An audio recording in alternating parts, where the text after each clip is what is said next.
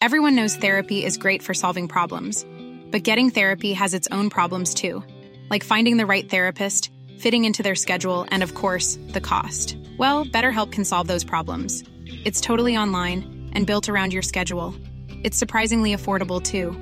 Connect with a credentialed therapist by phone, video, or online chat, all from the comfort of your home. Visit betterhelp.com to learn more and save 10% on your first month.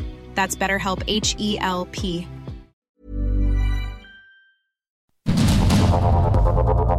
Heraldo Media Group presenta Sergio Sarmiento y Lupita Juárez. Información veraz y oportuna con un toque personal y humano. Por el Heraldo Radio, donde la H suena y ahora también se escucha.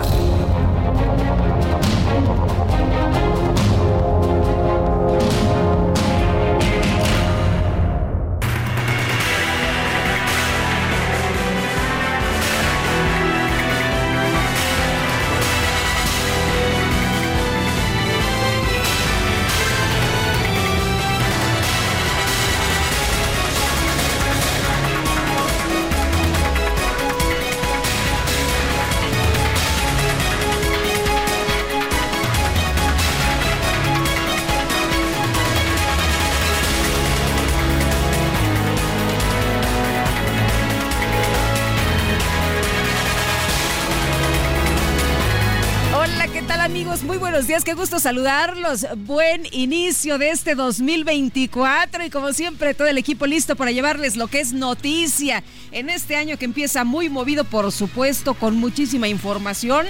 Y bueno, ¿cómo andaremos? Que aquí en el resumen pusieron lunes, ¿no? no, muchachos, no, estamos ya Hoy es martes, hoy es martes 2 de enero del 2024 y bueno, pues eh, un año electoral, un año que empieza a tambor batiente aquí en nuestro país, como ustedes recordarán.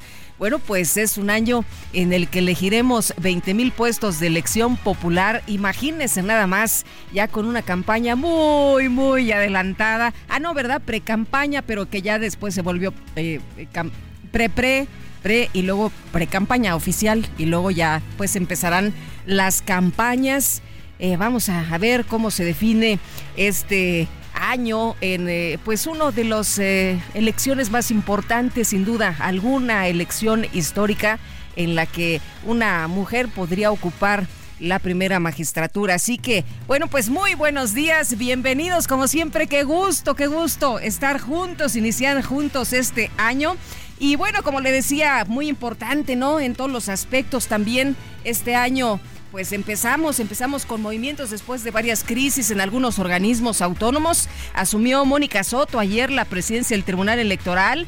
El compromiso es mantener la imparcialidad y la autonomía del organismo que va a calificar. Muy importante, ¿eh? Porque este es el órgano encargado de calificar la elección presidencial. La magistrada pues toma las riendas, toma las riendas después de una crisis importante en la que se destituyó al magistrado presidente Reyes Rodríguez y bueno pues él eh, seguirá por supuesto como magistrado como él lo, lo determinó eh, aunque ya no en la presidencia en el marco del aniversario número 30 en eh, el sistema electoral no es la primera mujer que llega a la presidencia del organismo. Hay que recordar que la magistrada María del Carmen Alanís fue la primera en ocupar precisamente esta posición. También estuvo Yanín Otálora Malasí y bueno, pues ahora llega Mónica Soto. Y bueno, también, también hay que estar atentos. Empezó, como dicen nuestros sacapuntas, la cuenta regresiva para Movimiento Ciudadano, dirigido por Dante Delgado, ¿no?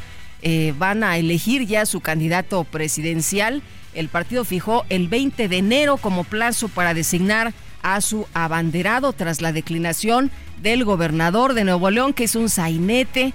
Eh, Samuel García y bueno pues ahí suenan varios varios nombres. Nos la hizo muy emocionante no Dante Delgado no hombre en redes sociales impresionante ahí nos tenía muy atentos y bueno bueno bueno este, pues ya lo que presentó fue a Yahweh, este niñito del Nananá, que seguramente todos recordarán. Esto es lo que ha ocurrido en los últimos días en Movimiento Ciudadano. Y bueno, también otra cosa importante, sin duda alguna, en la sesión de mañana, de acuerdo con lo que dice también nuestros sacapuntas, la Suprema Corte dará la bienvenida a Lenia Batres, recién nombrada ministra directamente por el presidente López Obrador. Así que, bueno, pues este es el panorama de lo que podremos eh, vivir y tener y platicar con ustedes en este 2024. Pero como siempre tenemos un resumen de las noticias relevantes y bueno, en las últimas horas el mundo, como usted sabe, en información no se detiene y hay información relevante que compartir con usted esta mañana, esta mañana de martes 2 de enero del 2024. Así que bienvenidos, empezamos este 2024 que esperemos que sea muy venturoso para usted y los suyos.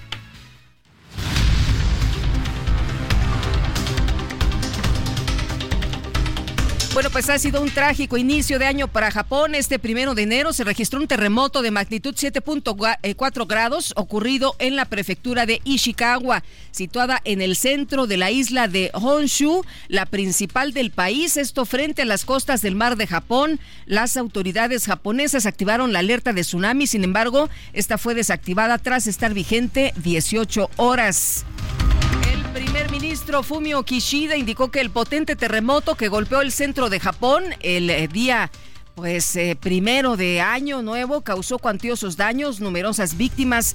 Por cierto que se reportan 30 muertos, 7 heridos de gravedad, casi 50 mil personas desalojadas y varias personas desaparecidas. Y aunque no se reportan mexicanos afectados por este movimiento telúrico, la Embajada de México en Japón habilitó ya un número telefónico para los conacionales que se encuentran en territorio japonés y que requieran protección consular. Bueno, por cierto, que hace unas horas 379 pasajeros y tripulantes que iban en un vuelo de la aerolínea Japan Airlines fueron desalojados luego de que las naves estallara en llamas. De acuerdo con los últimos informes, se cree que el avión chocó en la pista de aterrizaje del aeropuerto de Tokio con una aeronave guardacostas en la que viajaban al menos seis personas. Cabe señalar que ya de manera oficial se habla de que cinco de ellas perdieron la vida. Estuvo impresionante, ¿eh? está envuelto en llamas. La verdad es que uno podría pensar que la tragedia, pues en la que viajaban cientos de personas, ¿no? 379 pasajeros, iba a resultar realmente algo terrorífico. Eh, porque se ve las llamas, envuelto este avión en llamas impresionante. Y bueno, pues la verdad de las cosas es que se logró desalojar a los 379 pasajeros y los tripulantes. Se ve que, pues así como en las películas, ¿no? Que se abre esta como, como resbaladilla y por ahí van bajando y los desalojan de manera inmediata, aunque le recuerdo que, pues de, de esta aeronave con la que se chocó este guardacostas, en la que viajaban al menos seis personas, cinco de ellas sí han perdido la vida, es lo que se reporta hasta el momento pero de verdad que prácticamente, prácticamente impresionante lo que acaba de ocurrir después de este tremendo, tremendo accidente. En colaboración con la Policía Nacional de España, la Fiscalía General de la República detuvo en Madrid a Jonathan Alexis Weinberg Pinto, empresario señalado como presunto cómplice de Genaro García Luna en la comisión de diversos delitos como delincuencia organizada, peculado y operaciones con recursos de procedencia ilícita. La Fiscalía General de la República reportó que la captura con fines de extradición ocurrió el 31 de diciembre, esto como parte de las investigaciones que siguen su curso en contra del exsecretario de Seguridad Pública. Fue detenido Luis Alberto N., presunto sicario de los Viagras, quien podría estar implicado en el asesinato de Hipólito Mora Chávez, líder de los grupos de autodefensa, así como de cuatro de sus escoltas. Le decomisaron tres rifles de asalto tipo AR-15. 12 cargadores, 330 cartuchos útiles y dos fornituras. Cinco integrantes de una banda de extranjeros dedicada al robo de casa habitación en el país fueron detenidos por policías de la Ciudad de México y los presuntos delincuentes están relacionados con el asalto a la casa del cantante español Miguel Bosé que se registró el 18 de agosto en el pueblo de San Bartolo Ameyalco, esto en la alcaldía de Álvaro Obregón. La Fiscalía General de Sonora informó de la captura de cuatro hombres relacionados con el ataque armado perpetrado la madrugada del viernes en una fiesta que dejó ocho personas fallecidas en el municipio de Cajeme. Pero como dicen, todo está bien, ¿no? Todo está bien. Bueno, Jorge Cuellar Montoya, vocero de seguridad del gobierno de Tamaulipas, confirmó la desaparición, así, la desaparición de 31 migrantes tras ser interceptados en un autobús el pasado sábado 30 de diciembre en la autopista Reynosa Matamoros, a la altura del municipio de Río Bravo. Anoche cinco personas de nacionalidad venezolana, entre ellas dos menores, fueron rescatadas de una camioneta que transitaba en la carretera Monterrey. Esto es lo que pasa desde hace muchos años en esa carretera. Las autoridades pues em, dicen, ah, desaparecen 31 migrantes. No desaparecieron por arte de magia, ¿eh? Déjeme decirle que en estos puntos se ha denunciado por grupos activistas del secuestro de migrantes, del secuestro de personas, pero las autoridades al parecer no hacen caso y ahora estamos viendo de nueva cuenta otra tragedia en nuestro país. Ojalá que aparezcan sanas y salvas, pero por lo pronto secuestran de nuevo a migrantes tras ser interceptados en un autobús el pasado sábado 30 de diciembre. Se acordarán ustedes de aquella triste memoria, ¿no? De San Fernando. No es la primera vez que ocurre un secuestro de personas y ya sabemos en algunas ocasiones cómo terminan las cosas para ellos. El Instituto Nacional de Migración informó que entre enero y diciembre de 2023 recibieron y auxiliaron a 211.980 connacionales que fueron repatriados a México, lo que representó una disminución de 17.83% con respecto a los 258.000 connacionales que regresaron al país desde los Estados Unidos, esto en el mismo periodo del 2022. Oiga, y la situación de los migrantes tremenda, es una verdadera tragedia.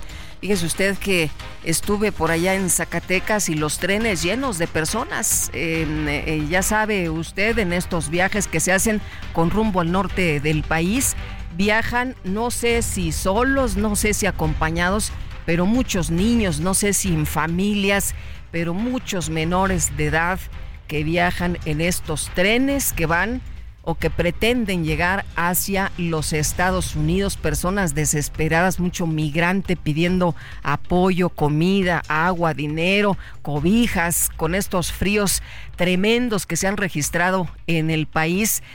Es una verdadera tragedia, es una situación realmente dolorosísima, muy, muy, muy dura para muchas personas que buscan pues salirse, ¿no? De los lugares de origen donde ya no encuentran ni seguridad, ni trabajo, ni apoyo.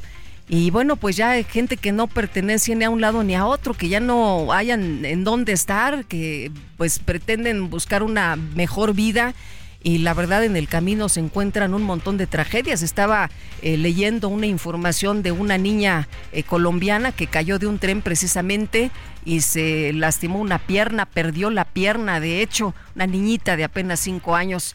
Y bueno, a partir de este primero de enero entró en vigor el incremento del 20% al salario mínimo anunciado por el presidente López Obrador hace algunas semanas. De acuerdo a la Secretaría del Trabajo, este aumento beneficiará de manera directa a más de 8.9 millones de personas trabajadoras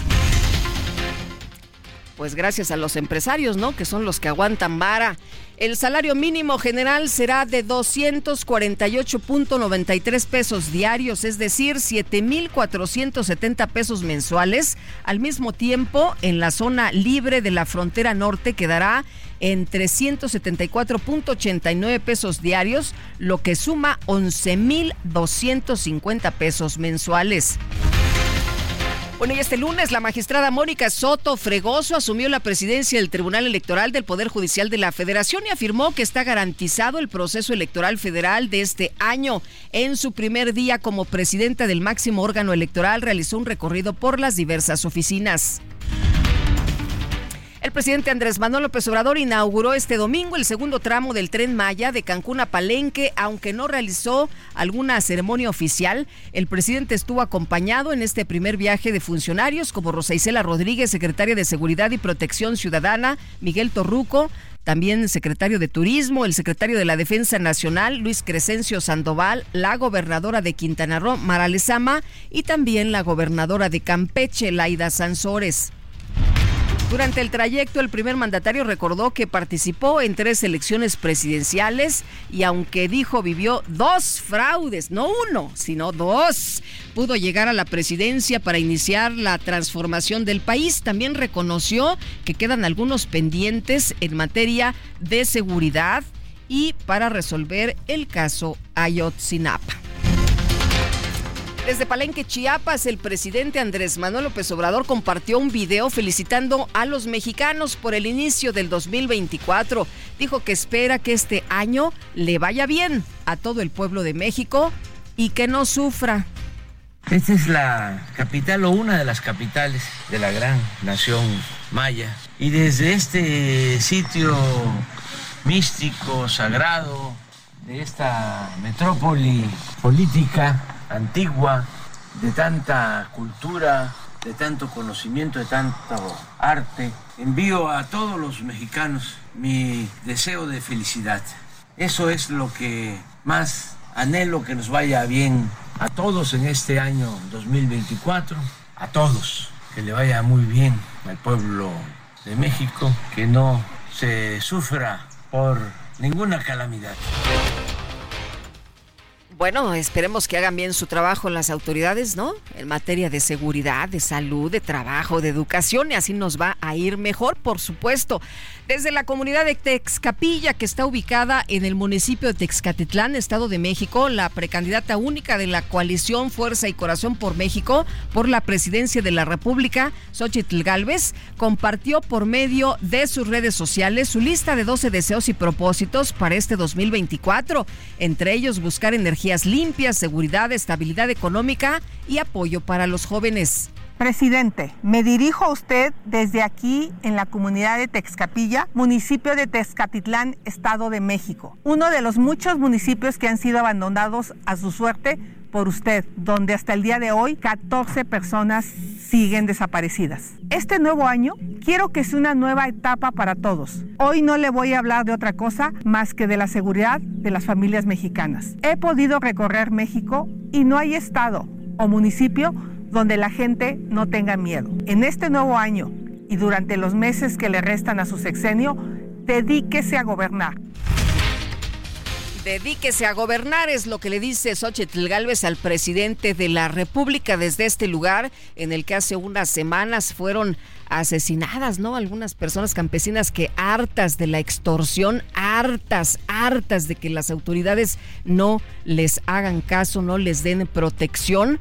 Bueno, pues... Eh, eh, tomaron eh, decisiones, ¿no? en contra de sus extorsionadores y bueno, pues ahí se armó una batalla y 14 personas desaparecidas. Claudia Sheinbaum, precandidata de la Alianza Sigamos Haciendo Historia, conformada por Morena, el Partido del Trabajo y el Partido Verde Ecologista de México, también lanzó su mensaje de Año Nuevo en compañía de su esposo. Indicó que va a ser un muy buen año para nuestro país. Estamos aquí en casa y queremos aprovechar para desearles a todos y todas que la pasen muy bien esta noche con la familia, con las amistades, que sea una noche muy feliz y todo lo mejor para el 2024. Va a ser un muy buen año para México. Feliz año. Por su parte, gobernadores de Morena y aliados cerraron filas en torno a Claudia Sheinbaum. En un desplegado suscrito por los mandatarios de la llamada Cuarta Transformación, expusieron que para lograr esta modernidad desde abajo es indispensable un gobierno que continúe comprometido con la honestidad, la lucha contra la corrupción, la cancelación de despilfarros y el régimen, el fin del régimen de privilegios para unos cuantos Mario Elian se convirtió en el primer bebé de este 2024. El Instituto Mexicano del Seguro Social informó que este pequeño nació en el Hospital de Ginecobstetricia número 60, localizado en el municipio de Tlanepantla, en el Estado de México. Quema masiva de pirotecnia y las fogatas que encendieron los habitantes del Valle de México durante la noche de Año Nuevo para celebrar la llegada del año 2024 causaron un alza en los índices de contaminación. Se les está di y di que no lo hagan, que la, pues la situación que provocan es muy grave para todos, pero bueno, no hacen caso. Se activó la fase 1 de contingencia ambiental en la zona metropolitana. Sin embargo, los niveles fueron disminuyendo, por lo que la contingencia fue desactivada ayer por la tarde para que no lo vayan a sorprender y no le vayan a decir, a ver, si hay contingencia. No, ahí le va los niveles fueron disminuyendo y la contingencia se desactivó por la tarde de ayer. La Secretaría de Seguridad Ciudadana de la Ciudad de México informó que entre la noche del 31 de diciembre de 2023 y la madrugada del 1 de enero del 2024, 71 conductores superaron el límite permitido de consumo de alcohol al conducir por lo que fueron llevados al centro de sanciones administrativas conocido como El Torito. Bueno, pero se ofreció ahí un menú con arrocito, pozole de cerdo, además de ensalada de manzana y ponche. Bueno, pues hay que manejar con precaución, ¿no? Sin alcohol, ahí designe a un conductor para que, bueno, pues no ponga en peligro su vida ni la de los demás y para que no vaya a terminar en el toro, porque ahí vienen los Reyes Magos. Todavía nos falta, todavía nos falta, así que gobiérnese gobiernese, modérese. La Secretaría de Turismo del Estado de Guerrero reportó que Acapulco llegó a 87.5% de ocupación hotelera promedio en las 4.534 habitaciones disponibles. De manera particular, la zona dorada alcanzó un 97% de ocupación hotelera. Por su parte, Leopoldo González, arzobispo de Acapulco, hizo un llamado a dejar el 2023, tomar sabiduría de lo aprendido y agradecer por los días vividos a más de dos meses de la devastación ocasionada por Otis allá en Guerrero. El Ejército Zapatista de Liberación Nacional conmemoró este lunes el trigésimo aniversario de su aparición pública. El subcomandante insurgente Moisés, eh, vocero del STLN, reiteró su exigencia de autonomía y denunció la violencia que existe en Chiapas. Dicen que pues algunos les hizo justicia, ¿no? Este movimiento, pero que los indígenas siguen amolados, siguen viviendo situaciones, unas condiciones terribles de pobreza, de precariedad algunos políticos, pues a eso sí, ¿no? A eso sí les fue bien en estos últimos años, muy acomodados, ahí con buenos puestos, con muchos logros, pero a los indígenas la vida no les pintó igual. El jefe de gobierno de la Ciudad de México, Martí Báteres, develó la escultura de Doroteo Arango, mejor conocido como Francisco Pancho Villa, en la esquina de Francisco y Madero e Isabel la Católica en el centro histórico de la alcaldía Cuauhtémoc. Y la alcaldesa de Cuauhtémoc, Sandra Cuevas, que hace unos días nos dijo que estaba contenta y soltera, bueno, arrancó este lunes con el operativo Diamante remasterizado, el cual contempla la prohibición de franeleros en las colonias Roma, Condesa, Juárez, San Rafael, Doctores y Cuauhtémoc. También ajuste y supervisión a los restaurantes, bares y centros nocturnos, así como negocios de entretenimiento y esparcimiento para que cumplan con las normas de protección civil de los decibeles permitidos y que cuenten con licencia para vender alcohol. Así que váyanse preparando en todos estos comercios porque ahí les va, ahí les van todas estas pues em, nuevas acciones de la jefa delegacional. Y esta mañana, seis alcaldías de la Ciudad de México amanecen con alerta naranja por bajas temperaturas. Hace mucho frío. Se trata de Álvaro Obregón, Coajimalpa, Magdalena Contreras, Milpalta, Tlalpan y Xochimilco. Benito Juárez no está incluida, pero la verdad es que tenemos un frío tremendo también por acá. Lee Jae-myung, líder del principal partido de oposición de Corea del Sur, fue apuñalado en el cuello cuando estaba visitando la ciudad portuaria de Busan. El Papa Francisco expresó este lunes su preocupación por la situación política en Nicaragua y el arresto de al menos 15 sacerdotes y seminaristas, incluyendo dos obispos, y pidió buscar el camino del diálogo para resolver la crisis en ese país. La reina de Dinamarca, Margarita, anunció durante su tradicional discurso de Año Nuevo que abdicará al trono el 14 de enero después de 52 años de reinado. Luego de varios días de incertidumbre tras concretarse su salida de las Tuzas del Pachuca, Jennifer Hermoso fue presentada de manera oficial como integrante de Tigres Femenil para el torneo Clausura 2024. Tenemos que hacer una pausa, pero regresamos rapidito, así que la invitación para que se quede con nosotros, nuestro número de WhatsApp 55 2010 9647.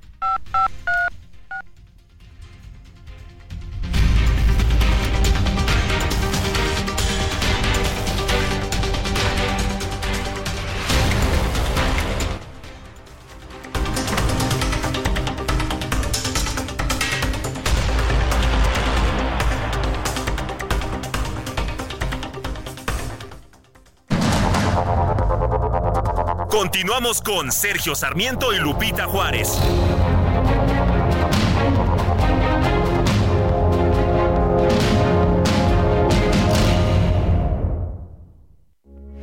Heraldo Radio, con la H que sí suena y ahora también se escucha.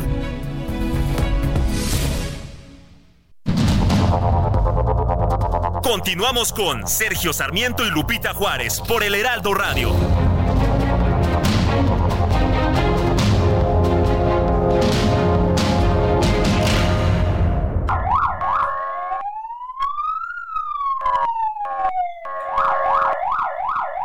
Cada 2 de enero se celebra el Internacional del Policía, en homenaje a los funcionarios policiales en servicio y fallecidos en el cumplimiento de su deber con compromiso y dedicación, al velar por la seguridad ciudadana y el resguardo del orden público. Este efeméride se originó en México a raíz de los sucesos ocurridos el 2 de enero de 1927, donde un enfrentamiento entre reos del penal de Adonejí en Tamaulipas con una baja considerable de funcionarios policiales.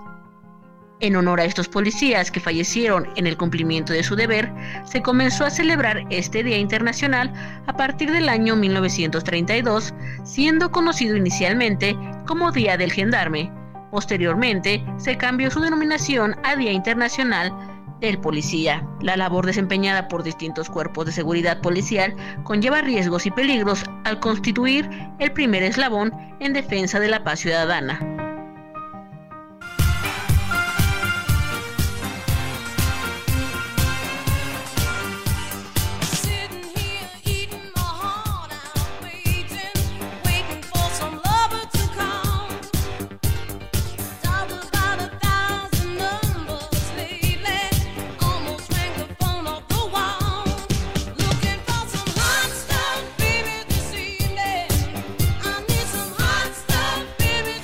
Para que empiece bien esta mañana, movidito aquí con la música disco, estaremos escuchando a Donna Summer, esta gran cantante, compositora, pianista, actriz de los Estados Unidos, mundialmente famosa por estas canciones disco durante los años 70 y comienzos de los 80.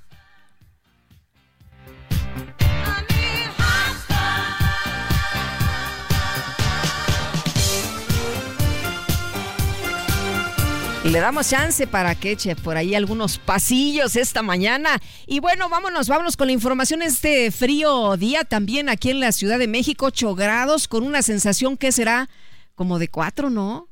Sí se siente, se siente frío acá en la Ciudad de México y bueno, como le decíamos, pues hay alerta, hay alerta por las bajas temperaturas en eh, varias eh, de las delegaciones aquí en la capital de la República Mexicana. Y vámonos a los mensajes. Esta mañana Diana Vázquez nos dice muy buenos días Lupita y equipo del Heraldo, muy feliz 2024 a seguir cumpliendo con lo que nos toca a cada quien. Solo así hacemos grande a este bellísimo país a pesar de los políticos. Gracias Gracias, Diana. Te mandamos un fuerte abrazo. Y Rodolfo Contreras desde Querétaro, productivo martes, éxito en 2024. Este año no se decide entre partidos y candidatos, se decide entre dos modelos económicos. El actual ha demostrado a lo largo de la historia en todo el planeta que no funciona. Es lo que nos dice don Rodolfo Contreras. Muchas gracias por compartir sus opiniones y puntos de vista con nosotros. Muy buenos días, Sergio Lupita. De corazón les deseo todo género de parabienes en este año que ha iniciado. Asimismo, les deseo toda clase de éxitos en su brillante profesión del periodismo. Dios les guarde de todo mal. De favor, sea extensivo mis palabras sin distingo alguno a todo el personal que labora en esta gran radiodifusora, Luis Otero. Luis López Otero, muchas gracias, don Luis López Otero. Le aprecio mucho su mensaje. Y bueno, vámonos hasta Chiapas. Más de tres mil migrantes comenzarán a ser procesados este martes por el Instituto Nacional de Migración. José Torres Cancino, qué gusto saludarte esta mañana. Muchas felicidades. Buen año. Cuéntanos. Lupita, buenos días, buen año para ti también y para todo el auditorio. Y buen año también para la caravana migrante que salió el pasado 24 de diciembre desde Tapachula con la intención de llegar a la frontera norte. Esto a contracorriente y sin atención por parte de las autoridades migratorias mexicanas que por fin, por fin este día, este martes 2 de enero les van a proporcionar ya esta documentación necesaria para poder estar de manera legal en territorio mexicano.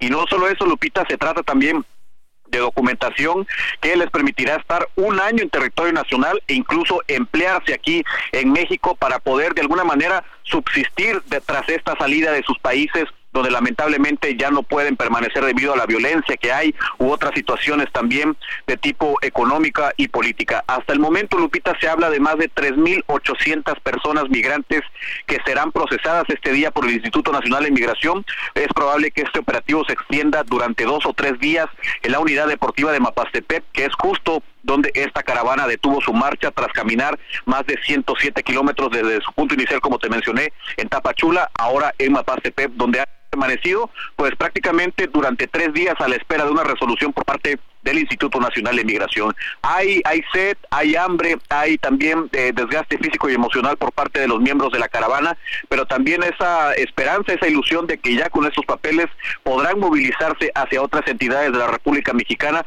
y de alguna manera pues agilizar estos trámites que les permitan estar en México o incluso muchos movilizarse hacia la frontera norte. Así que buenas noticias para la caravana migrante a pesar de este desgaste físico y emocional que te comento y bueno, muchos migrantes más todavía caminando sobre la ruta sur del país, en carreteras que conducen de Tapachula hacia territorio oaxaqueño. Se está movilizando también, el flujo migratorio no termina y tampoco este éxodo de migrantes que se da todos los días prácticamente aquí en la frontera sur, Lupita. José, impresionante la movilización de estas personas que nos dices, bueno, pues tienen desgaste, tienen hambre, la situación de pobreza a veces, la situación de inseguridad que los ha hecho salir de, sus países, ¿no? al nuestro y tratar de llegar a los Estados Unidos, porque bueno, pues si tuvieras condiciones maravillosas en tu país, seguramente no te moverías, ¿no? Sí, es algo que los migrantes eh, detallan a cada vez que se les entrevista o cada vez que dan una opinión. Ellos señalan que no es que vean en el mapa a esta parte de México y digan, bueno, queremos ir a pasear, queremos ir a estar allá, lo hacen por mera necesidad. Y bueno, hay que recordar que solamente en lo que eh, fue el año pasado, más de 136 mil solicitudes de refugio se hicieron ante la Comisión Mexicana de Ayuda a Refugiados. Esto nos indica un parámetro de la masiva llegada de migrantes a territorio mexicano. Y de esta cifra que te estoy hablando, Lupita, más del 70% se realizaron en Tapachula, es decir, la mayor parte de personas migrantes que solicitaron refugio ante la Comar fue en Tapachula, en esta parte del país, y son muchos de los que ahora se están movilizando porque al final de cuentas la figura de refugio solo les sirve para estar en Chiapas y ellos lo que buscan es movilizarse. Sigue la migración, como te menciono, estas cifras nos orientan a cuánta gente cruzó por territorio nacional o cuánta gente está cruzando en estos momentos por territorio mexicano y seguramente va a seguir esta movilización humana, Lupita. Muy bien, pues José, muchas gracias por el reporte, muy buenos días. Buenos días, pendientes. Hasta luego. Bueno, y la vocería de Seguridad Pública de Tamaulipas ha confirmado que este fin de semana un comando armado detuvo un autobús en la carretera Reynosa Matamoros. Y Carlos Juárez, tú nos tienes toda la información, todos los detalles. Te mando un abrazo, te manda todo el equipo, pues nuestros mejores deseos para este año que está empezando y que desgraciadamente pues empieza con estas noticias. Cuéntanos. Hola, ¿qué tal Lupita? Muchas gracias, un abrazo también para ti, todo auditorio y todo el equipo del Heraldo Radio. Así es, durante la noche del domingo se confirmó por parte de la vocería de Ciudad Pública de Tamaulipas que un grupo de 36 pasajeros de un autobús de la línea Senda que se trasladaba en la unidad en 9570 fueron de, bajados de este vehículo a la altura del municipio de Río Bravo entre Reynosa y Matamoros por un comando armado. Fue el mismo chofer del autobús quien reportó a las autoridades que un comando los había detenido en la carretera y había obligado a los 36 pasajeros a descender de ella. Cabe señalar que la unidad había salido desde la ciudad de Reynosa y se trasladaba a Matamoros. A la emergencia se abocó el personal militar, además de la Guardia Nacional y la Guardia Estatal, quienes se encargaron de justamente detectar a los pasajeros quienes habían sido liberados minutos después de este secuestro. Hay que señalar que, bueno, pues las autoridades han emitido que se sigue realizando una investigación de los hechos, aunque ha faltado información si todas estas, estas personas se encontraban sanas y salvas. Hay que señalar que ya durante la noche de ayer la vocería volvió a emitir una información respecto a otro grupo de migrantes que habían sido rescatados, estos de origen eh, venezolano. Eh, fue justamente en los límites de Tamaulipas con Nuevo León cuando Guardia Nacional detectó un vehículo Ford, el cual, bueno, comenzaba a realizar eh, algunas actividades para evadir, evadir el convoy de la Guardia Nacional y al darles alcance, dos personas huyeron de la unidad, dejando a cinco más dentro de ella quienes resultado ser tres adultos y dos menores de edad originarios de, Venezuela. Ellos habían comentado que habían sido detenidos en la carretera hacia Matamoros y secuestrados también de un autobús de la línea Senda. Estos se encuentran sanos y salvos y ya se encuentran declarando ante las autoridades de migración y de las autoridades de federales y estatales. Lupita, es la información. Eh, a ver, Carlos, entonces estas 31 personas ya eh, fueron 36 personas fue el primer grupo eh, eh, que fue descendido de la unidad. Ahí lo que no nos quedó muy claro es que si todos estaban bien, eh, la vocería comentaba que habían sido rescatados, sin embargo, no nos supieron decir si estaban todos en vaya, si no habían sido golpeados o si no habían sido amedrentados de alguna manera. Pero entonces ya se ubicó a este grupo de personas, ya no se tiene en calidad de desaparecidas. No, no, no. las 36 personas fueron localizadas por las autoridades minutos después del secuestro al aplicarse un operativo de búsqueda y estas cinco personas más también fueron rescatadas ya durante el día de ayer. Muy bien, Carlos, muchas gracias por el reporte. Muy buenos días. Estamos al pendiente con la información, Lupita. Estamos atentos. Muchísimas gracias. Abrazo. Igualmente, Carlos Juárez. Y bueno, vamos a otro tema. Fíjese que mediante un decreto publicado en el Diario Oficial de la Federación, el gobierno expropió una planta de hidrógeno ubicada en la refinería de Tula, allá en Hidalgo. Abril Moreno, directora general de Energía Debate. Qué gusto saludarte esta mañana. Muy buenos días. ¿Cómo estás, querida Lupita? Un abrazo muy grande, muchas felicidades porque sea un gran año, un gran año este 2024. Esperemos que sí, esperemos que sí, mi querida Abril. Oye, pues eh, cuéntanos cómo ves esta decisión del gobierno de expropiar esta planta, eh, cuál es el impacto, cuáles son las consecuencias. Mira, además voy a hacer una, una, previo a eso voy a dar una, una breve introducción de lo que pasó.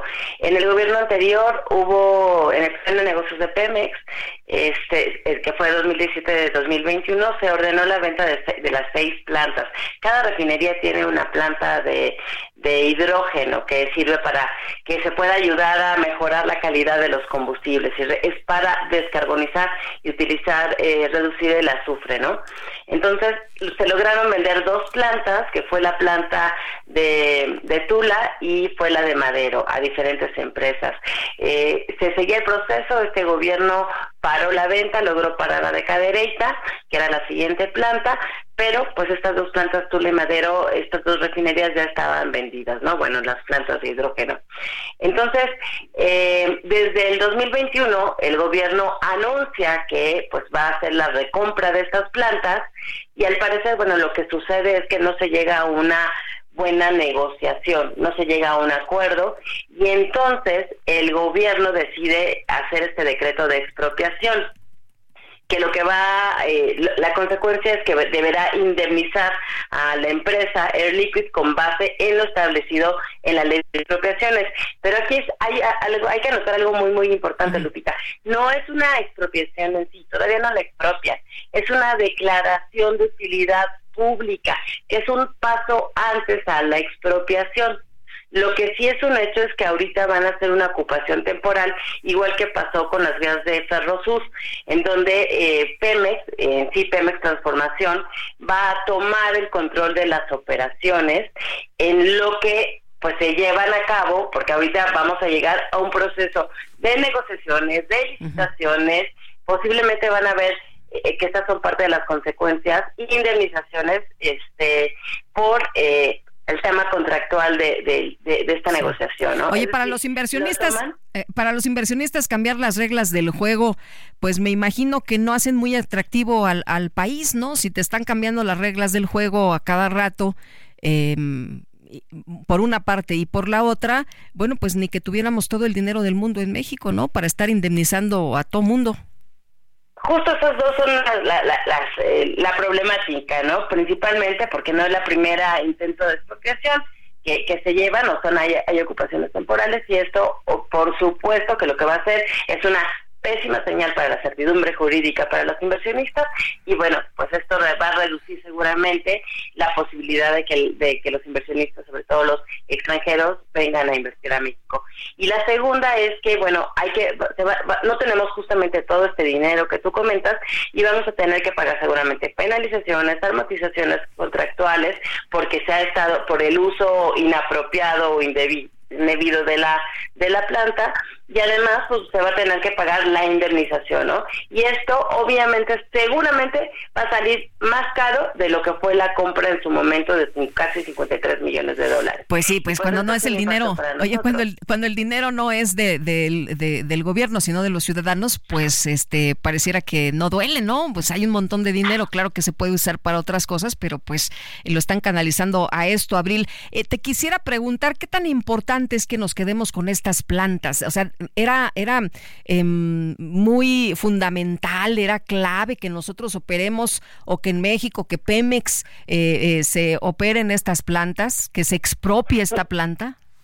Mira, lo que sí es que generalmente un sistema de refinación, una, una refinería ya trae integrado una planta de hidrógeno, ¿no? Es una tecnología fundamental para poder tener una mejor calidad de combustibles para descarbonizar a la industria. Entonces, porque remueve el azufre, remueve el nitrógeno, oxígeno y otros metales. Entonces, sí es importante que se tenga. El tema es que cuando fue el gobierno el gobierno anterior lo que dijo es que no tenían este igual que hoy, ¿eh? porque pues Pemex tampoco hoy tiene el dinero suficiente para mantenerlos, eh, para el mantenimiento y para pues abastecer la demanda de hidrógeno. El tema es que eh, hoy al hacer esta recompra, eh, pues como te digo, no tiene eh, tampoco estas posibilidades de hacerlo, pero es que se hizo un contrato. Yo creo que aquí lo importante es que deben de hacer una revisión de los procedimientos de licitación y cómo quedaron, porque de qué se trata este contrato. Es un contrato que se llama Take or Pay, por así decirlo, en donde yo, te compro a ti, o sea, yo quiero un contrato, como yo no puedo, en este caso, yo no puedo eh, hacer el mantenimiento, la operación, pues bueno, te lo vendo. Entonces tú tienes eh, la obligación de darme un tanto por ciento. Pero el take or pay significa que no importa, yo te voy a dar 100, eh, 100 litros de algo, por ejemplo, y a mí, como empresa de Liquid, no me importa si tú lo vas a usar o no, tú me tienes que pagar por estos 100 litros. Ese es el problema. Entonces, eh, las refinerías no producen lo suficiente para poder consumir todo el hidrógeno que tienen en el contrato. Entonces, esto les está llevando o conllevando a una pérdida. Es raro en sí que se haga una venta, que se haga una separación de de la infraestructura como se hizo en el gobierno anterior, con eh, pues el tema de que eh, no tenían el dinero para el mantenimiento.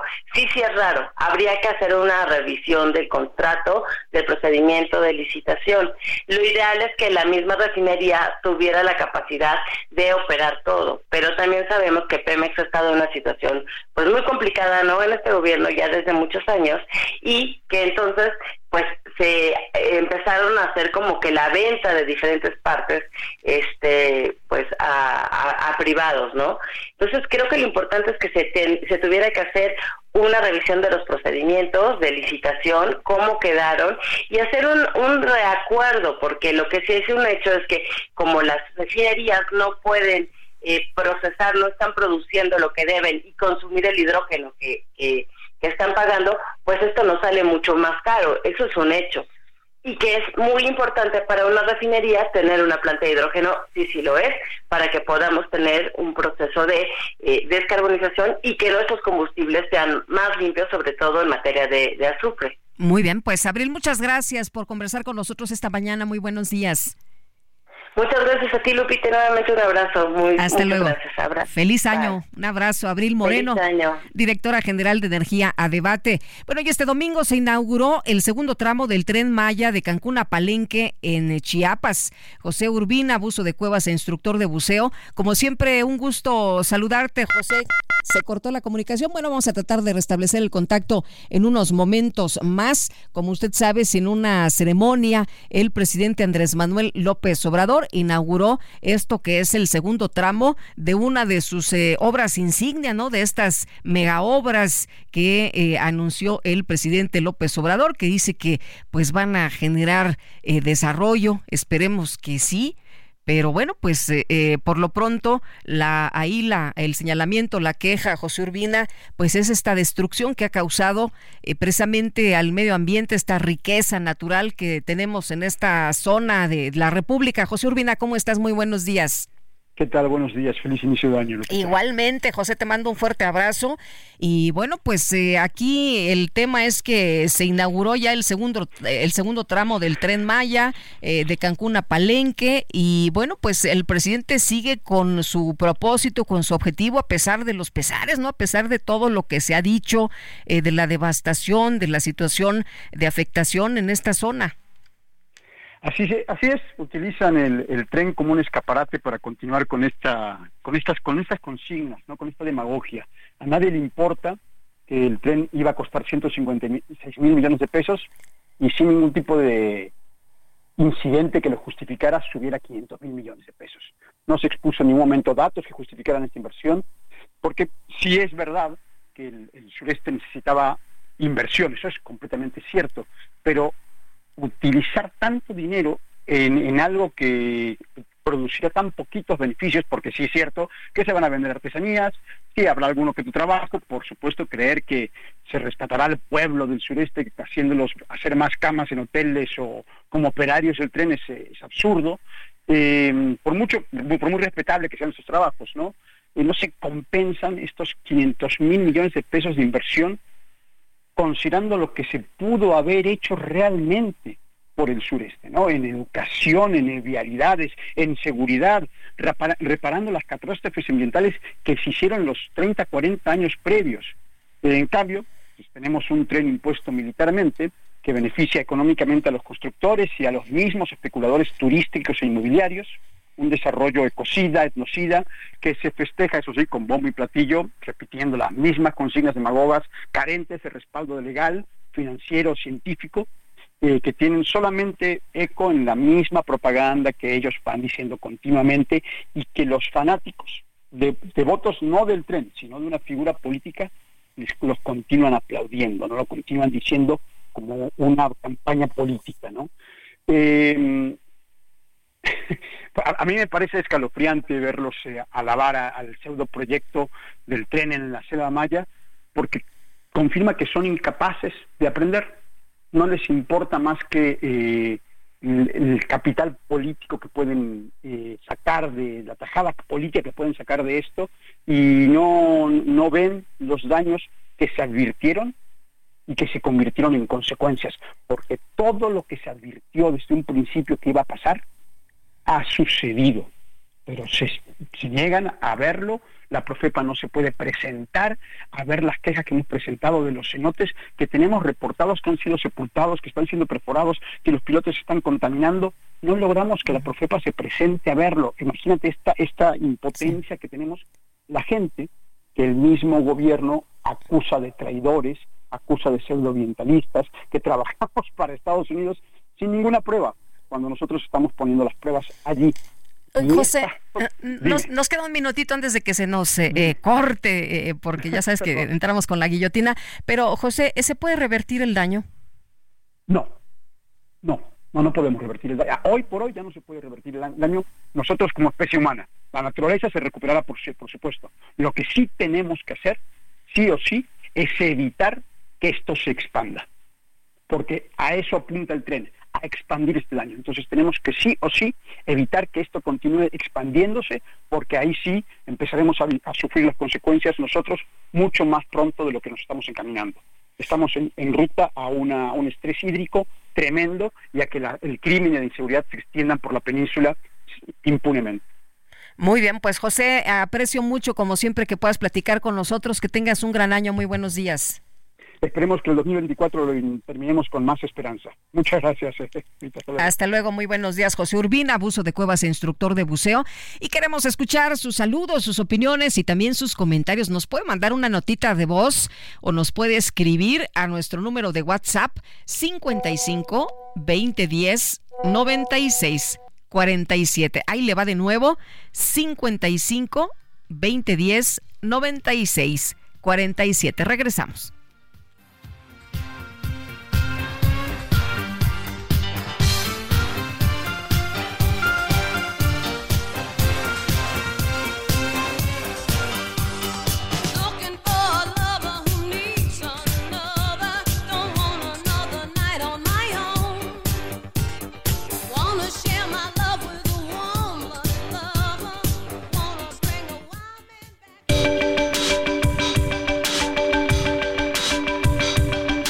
Sergio Sarmiento y Lupita Juárez, su opinión es muy importante. Escríbales en arroba Sergio y Lupita.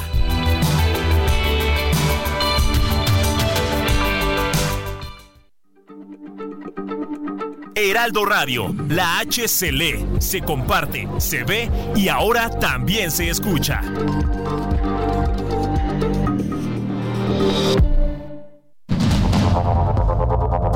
Continuamos con Sergio Sarmiento y Lupita Juárez por el Heraldo Radio.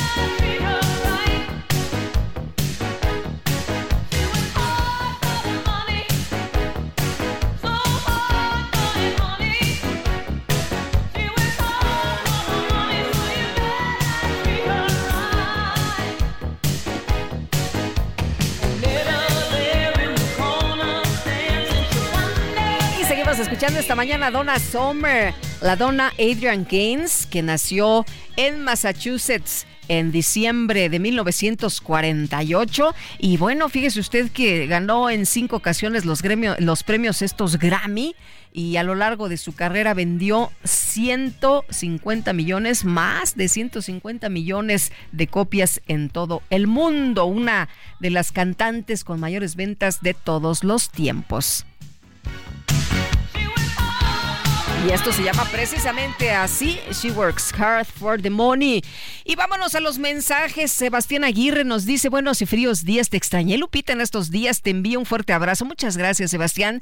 Dice, con mis mejores deseos para este 2024, mucha salud y vida compartido para todo el equipo y está bien la música para empezar con toda la actitud de parte de tu amigo Sebastián Aguirre. Buenos días, saludos Lupita, saludos también a Sergio que está en casa.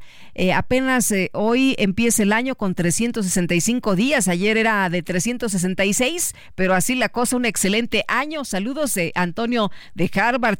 Amy Shehoa dice, ahora que ya sabemos lo que deseamos para este 2024, hay que empezar a trabajarle con buen ánimo para que se cumplan y fructifiquen todos los esfuerzos honrados al mejor equipo de la radio. Saludos cariñosos. Igual para ti, Amy Shehoa. Saludos cariñosos. Y vámonos al clima.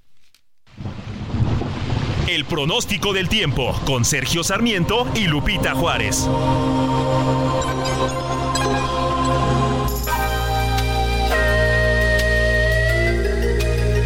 Jesús Carachure, meteorólogo del Servicio Meteorológico Nacional de Conagua, qué gusto saludarte en este inicio de año. ¿Cómo estás? Felicidades. Hola Lupita, buenos días, eh, muy buenos días al auditorio que nos escucha. Pues igualmente, feliz año a todo el auditorio que, que nos escucha, que nos ha eh, seguido día a día y que nos seguirá durante a lo largo de este año. Que tengan un muy feliz eh, inicio de año 2024. Pues aquí estamos ahora sí que al pie del cañón y pues ahora sí que reportando las condiciones meteorológicas que se esperan para, para los próximos días. Pues a lo largo de la semana se mantendrán las condiciones invernales en gran parte de la República. tenemos el, a lo largo de la semana el paso de, diferentes eh, sistemas eh, frontales que mantendrán estas temperaturas frías a muy frías en gran parte de la República Mexicana, con excepción de todo lo que es la costa del Océano Pacífico, el resto del país con ambiente frío durante las eh, durante los próximos días. ahora sí que no habrá no habrá muchos cambios, las lluvias realmente son poco significativas a lo largo de la semana. Lo más importante que hay que considerar es que se mantendrá el frío a lo largo y ancho del país.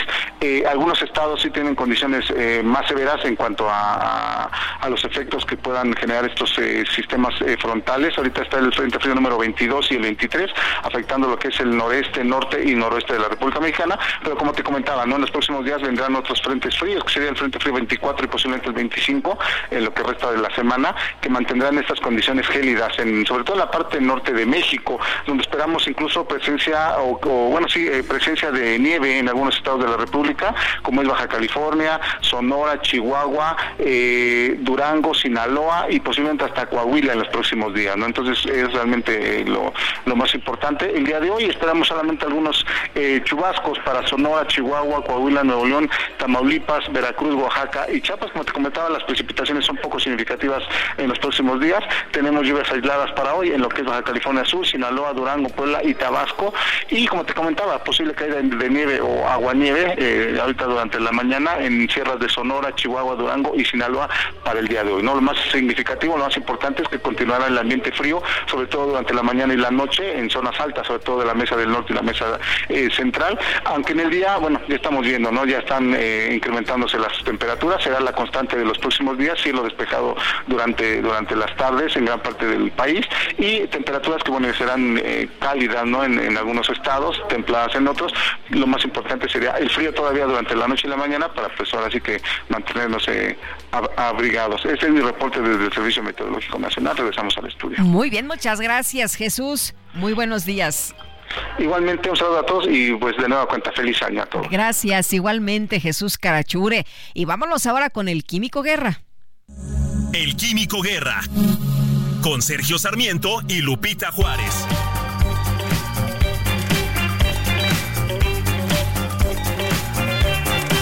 Químico Guerra, ¿cómo te va? Qué gusto saludarte en este 2024. Muy buenos días. ¿Ahí andas, Químico? Que ayer me dijo el Químico, oigan, ¿qué, ¿qué, va a pasar? ¿Qué va a pasar el día de hoy? Este, me regreso, me echo un clavado de nuevo a la cama.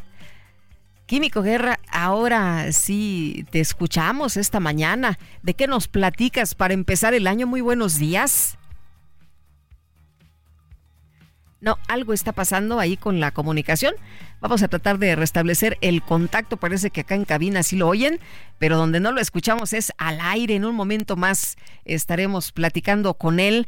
Y ya sabe usted, el Químico Guerra siempre nos trae cosas importantes, relevantes, novedosas de lo que sucede para el bien de la humanidad, estas investigaciones que como siempre nos dice el Químico Guerra, pues se hacen a pesar de lo que se diga y en el ámbito político de estos pleitos, de estos dimes y diretes, hay personas que están trabajando por el bien de la humanidad que no paran y que pues siempre están realizando investigaciones para mejorar la vida de todos los demás. Químico Guerra, ahora sí, te escuchamos. ¿Cómo estás? Muy buenos días.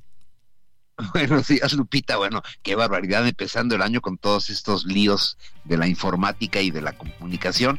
Pero como dices, eh, Lupita, efectivamente esperamos un año muy complejo. Es un año, yo lo llamo bisagra, donde van a suceder cosas importantes. Por ejemplo, la cuestión del agua aquí en la zona metropolitana de la Ciudad de México es un reto que tenemos porque vamos a llegar al día cero en junio prácticamente en seis meses, Lupita, así que, bueno, nos esperan cosas importantes, pero también tenemos que tener esta visión de que vamos avanzando los seres humanos, ¿no? Dentro de todos estos eh, tumultos, eh, todos estos torbellinos. Fíjate, hay tres cosas fundamentales que muchos de los investigadores coinciden en que van a marcar el 2024 en una forma positiva, Lupita. La inteligencia artificial sigue avanzando. Tenemos eh, ya la inteligencia artificial aumentada o asistida, que es el siguiente paso de la inteligencia artificial, que ya está entrando en nuestra vida diaria, en todo lo que tiene que ver el manejo de las redes eléctricas, el manejo de todos nuestros sistemas bancarios, el manejo de todo lo que tiene que ver con eh, nuestra información personal, etcétera aunque tiene riesgos, es un avance muy importante, sobre todo para cuestiones, por ejemplo, de la epidemiología, yeah que tengamos la herramienta para ver exactamente qué es lo que está pasando en situaciones emergentes como puede ser una pandemia y nadie nos dice que no va a volver otra, ¿verdad? Porque, pues, ¿por qué no? Igual que el calentamiento, ¿por qué no habría de suceder si todos los indicadores nos dicen que hacia allá vamos? Pero la inteligencia artificial aumentada es una buena noticia para el año que está entrando. Lupita, tenemos también la revolución cuántica, de la cual he hablado con Sergio y contigo varias veces, que este es un año clave para la computación cuántica. Eh, les he eh, comentado de que una computadora cuántica tiene un trillón de veces más capacidad que una de las más avanzadas computadoras que tenemos actualmente, lo cual junto con lo que te comenté de la inteligencia artificial asistida, esta revolución cuántica va a ser una herramienta que va a cambiar al mundo. No tengo ahorita el espacio, pero cambiarlo inclusive en la cuestión eh, de nuestra salud, de nuestros órganos, de cómo vamos a poder tener una abundancia mucho mayor de trasplantes, cómo vamos a poder a través de esta revolución cuántica poder sintetizar moléculas que antes se llevaban años, si no es que eh, lustros, ¿verdad? Para poderse sintetizar, lo pueden hacer en unos cuantos minutos. Eh, aplicaciones potenciales, Lupita, en áreas como la criptografía, la simulación, eh, me refiero a no la simulación de los políticos, esa la conocemos, sino el tener simuladores, digamos, modelos, que podamos eh, construir para ver hacia dónde van tendencias, como en la industria automotriz, como puede ser en la metalmecánica, como puede ser en la cuestión de la energía renovable, etcétera, medidas de ciberseguridad mucho más sofisticadas con esta revolución cuántica. Y otro eh, tercer eh, paso muy importante, la el Internet de las cosas, cómo estamos llegando a umbrales, ¿verdad? Impresionantes de optimizar procesos, servicios en tiempo real. Esta es una revolución tecnológica, Lupita, un salto cualitativo en la eficiencia, automatización y la toma de decisiones. México es un ejemplo de lo que puede suceder con esto del Internet de las cosas, la inteligencia eh, artificial eh, aumentada y toda esta cuestión que tiene que ver con la revolución cuántica por el nearshoring, que todos hemos hablado de ello, en donde Evidentemente, Lupita, las empresas que se van a instalar chinas, ¿verdad? Para poder seguir vendiendo a los Estados Unidos, las europeas que vienen con, con mucha fuerza, pues desde luego van a instalar las fábricas más avanzadas. No van a poner una fábrica viejita, ¿verdad? Porque pues eso desde el punto de vista de la competitividad no les da resultados. Entonces, México va a ser un escenario, Lupita, en donde estos tres elementos, el Internet de las cosas, lo que es la revolución cuántica y lo que es la inteligencia artificial aumentada o asistida van a ser un escenario en territorio mexicano muy positivo porque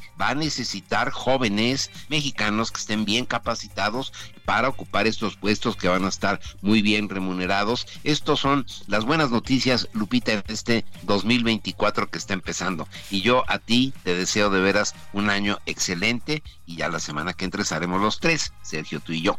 Efectivamente, mi querido Químico Guerra, igual lo mejor para ti en este año que está empezando. Bueno, Igualmente, Lupita. Un abrazo, un abrazo grande. Y este primero de enero se registró un terremoto de magnitud 7.6 ocurrido en la prefectura de Ishikawa, situada en el centro de la isla de Honshu, la principal de eh, Japón, frente a las costas precisamente del mar de Japón. Alejandro S. Méndez, geólogo, ¿cómo estás? Qué gusto saludarte. Muy buenos días. Buenos días, Lupita. Oye, pues eh, recibió Japón el año precisamente con este fuerte, muy fuerte terremoto. Alejandro, conocemos que los japoneses hacen sus estructuras, sus viviendas, sus edificios con estas tecnologías que se preparan muchísimo porque es una zona sísmica. Pero ¿cómo ves qué fue lo que pasó? Cuéntanos de este movimiento. Pues fíjate que, bueno, sorprendió a todos los, los sismólogos de esta zona de Japón ya que eh, justamente en la península de Noto, donde se originó este sismo, eh, sí ha habido actividad sísmica, o sea, sí es históricamente ha habido varias, varias, varios eventos, pero no uno tan grande. La cuestión aquí es de que esta, normalmente los, los sismos de Japón, los grandes sismos de Japón ocurren en la costa este de Japón, no en la costa oeste de Japón. Entonces, pues lamentablemente, pues todas estas ciudades, aunque estaban bien preparadas, pues eh, estaban dentro del epicentro, por ejemplo, la, ciudad de Susu y Noto, que estaban también en la península de Noto, eh, fueron las más afectadas y obviamente un pequeño tsunami que se extendió más de un metro. Ahora, Alejandro, em, em, nos dices, no es muy común que, haya estos fuertes eh, sismos, pero bueno, pues eh, en estos temas sabemos que puede haber un sismo pequeñito, como lo que ha ocurrido en la Ciudad de México, y que puede haber uno muy grande, ¿no? Que puede ser de, de magnitudes, pues, muy, muy, muy fuertes. Sí, justamente esta, esta península eh, ha sido investigada por varios sismólogos de Japón, ya que eh, se han registrado en los últimos años diferentes enjambres. Eh, ha habido 200, 300 pequeños microsismos en esta zona. justamente el año pasado y el antepasado hubo un sismo de 6.5 y de 5.4 en esta zona que fue, fue detonado por algunos investigadores, sugieren, justamente el año pasado y hace menos de una semana se publicó una, una serie de artículos en Science Report que hablaban sobre que estos sismos, estos pequeños microsismos, podrían ser eh, detonantes de sismos más grandes. Eh, todavía se sigue investigando la zona. Eh, se piensa que hay un tipo de fluidos geotermales que ascienden por, por la corteza y empiezan a lubricar fallas ahí preexistentes. la cuestión es de que pues se sigue investigando y, y pues lamentablemente esta zona de Japón, pues al, tener interacción entre cuatro placas tectónicas, eh, pues históricamente ha tenido varios sismos bastante grandes. Ahora, eh, lo que tú también nos has eh, enseñado es que los estudios geofísicos pueden ayudar a prevenir o mitigar los riesgos precisamente asociados a estos movimientos telúricos. No se pueden predecir, pero pueden ayudar. Así es. Eh, normalmente los, eh, en todo el mundo los estudios geofísicos, tanto eh, sísmicos, gravimétricos, magnetométricos, nos ayudan a entender cómo funciona la Tierra. Igual que un paciente, pues son mucho, muchas técnicas que ayudan a ver y entender cómo funciona la Tierra. La verdad es que cada, cada zona del planeta es única y especial. Y la verdad, entender estas estructuras toma muchos años y mucha mucha inversión para entender la estructura y cómo funciona la estructura y cómo se mueve. Ahora, eh, tú también has mencionado que pues eh, hay mucha complejidad en esto, ¿no? En estos procesos geológicos en los que pues involucra magma, agua, fallas, mineralogía, eh, la roca, esto parte que nos decías de los fluidos. Sí, eh, imaginemos que dentro de, la Tierra estamos hablando de bloques gigantescos de roca que están partidas, eh, se mueven, se mueven muchas muchas cosas, fluidos, gas, magma, la misma, la misma mineralogía y cómo, cómo se comprimió en esta zona. Eh, es difícil estimar qué es el origen de un sismo. obviamente para llegar a una conclusión tan, tan acertada son años y años de investigación y grandes cantidades de dinero para, para, para saber solamente en una pequeña zona qué es lo que está generando los sismos. Obviamente Japón va a la vanguardia porque pues tiene este, este conjunto de, de placas tectónicas que están interactuando, pero aún así todavía falta mucho por, por investigar.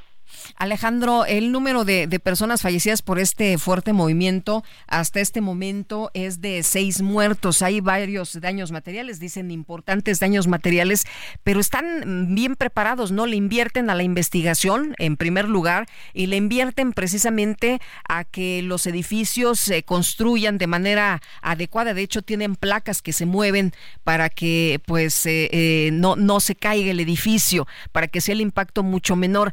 Eh, puede ser una diferencia el que se invierta en esto?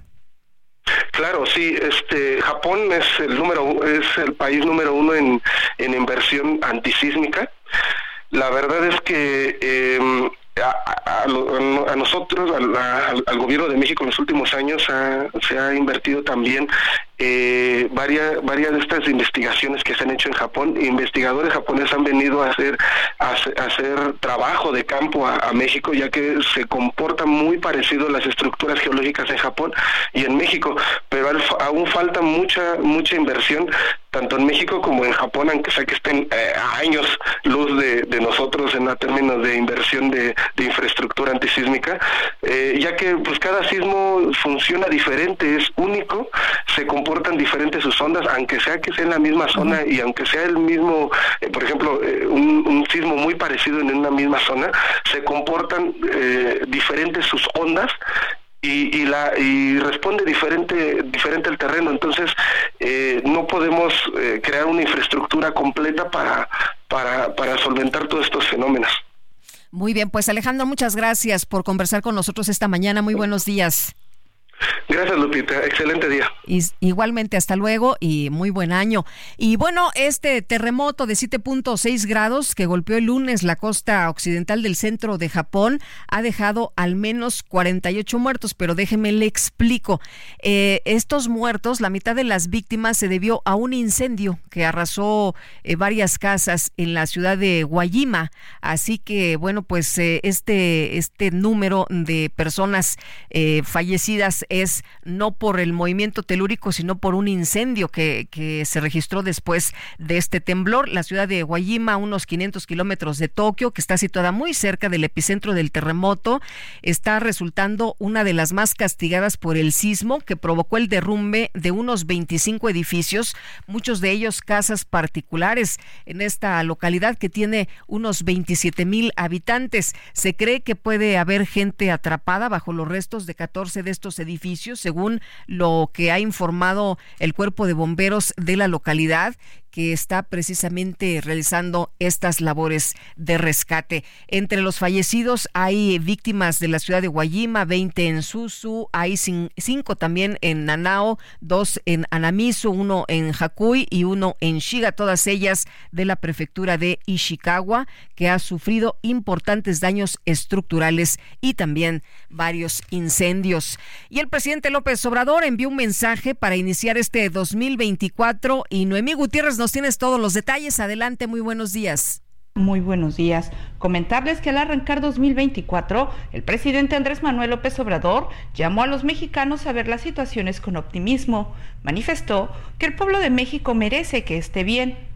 Y es que en un mensaje que grabó en el Templo de las Inscripciones, en la zona arqueológica de Palenque y que subió a sus redes sociales, López Obrador también confió en que no se sufra por ninguna calamidad. Estoy en Palenque, aquí amanecí, y desde este sitio místico, sagrado, envío a todos los mexicanos mi deseo de felicidad, que nos vaya bien a todos en este año 2024, que no se sufra por ninguna calamidad y que haya mucha felicidad, mucha alegría. Y hay que ver las cosas con optimismo, porque el porvenir va a ser de nosotros. Lo merecemos y creo que estamos bien con la naturaleza y estamos bien con el Creador. Felicidades. Después de celebrar la llegada del Año Nuevo en su quinta en Palenque, Chiapas, recordó que esta ciudad era una de las capitales del mundo maya.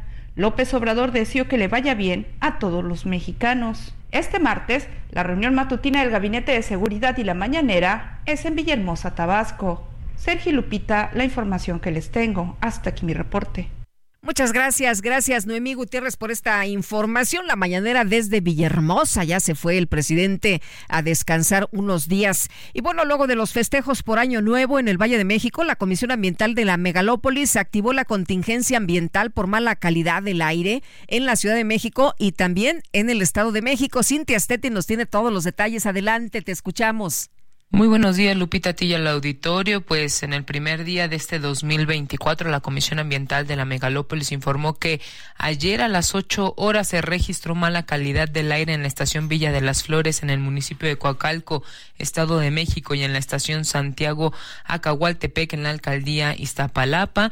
Lo anterior, pues debido a que durante la noche del 31 de diciembre y la madrugada del primero de enero se presentaron emisiones extraordinarias generadas por la quema masiva de pirotecnia que incrementaron los niveles de contaminación por partículas en distintas zonas del Valle de México y pues por ello se activó la fase preventiva de contingencia ambiental. Esto recordarle al auditorio fue a las 8 de la mañana. Posteriormente, a las 10 de la mañana, la Comisión Ambiental dijo eh, pues dijo que se registró eh, pues alta eh, mala calidad del aire en la estación Santiago Acahualtepec en la alcaldía Iztapalapa es decir en la zona sureste del Valle de México y es por ello que se determinó pues de levantar activar contingencia ambiental pero solo en la zona sureste del Valle de México, que comprenden pues las alcaldías de Iztapalapa, Milpalta, Tláhuac, Xochimilco, así como los municipios de Amecameca, Atlahuatla, Ayapango, Chalco, Cocotitlán, eh, Juchitepec, Ozumba, eh, Tenango del Aire, Tepextlipa, Tlamal, Tlamanalco y el Valle de, Chalco. Posteriormente, pues esto fue retirado a las seis de la tarde, donde solo se presentó pues mala calidad del aire en la estación de Tlanepantla y en el resto de la zona metropolitana metropolitana del Valle de México se comenzó a registrar pues una aceptable buena calidad del aire por ozono. En tanto, se levantó esta contingencia en la zona sureste, pues que duró toda la mañana y parte de la tarde de este de pasado lunes primero de enero, es decir, de ayer. En la información que tenemos hasta el momento. Gracias, muy buenos días Cintia. Y bueno, ayer ya por la tarde, afortunadamente hubo condiciones y bueno, no hubo, no hubo necesidad de que nos restringieran la circulación. Así que bueno, pues ahí ya se disminuyó precisamente el tema de la mala calidad del aire aquí en la Ciudad de México. Y tenemos que hacer una pausa, pero regresamos de inmediato a la invitación para que se quede con nosotros y nos llame ahí, nos deje una, pues un mensajito a través de nuestro buzón de voz en el número de WhatsApp 55 2010 96 47. Le repito, nuestro número de WhatsApp 55 2010 96 47. Regresamos.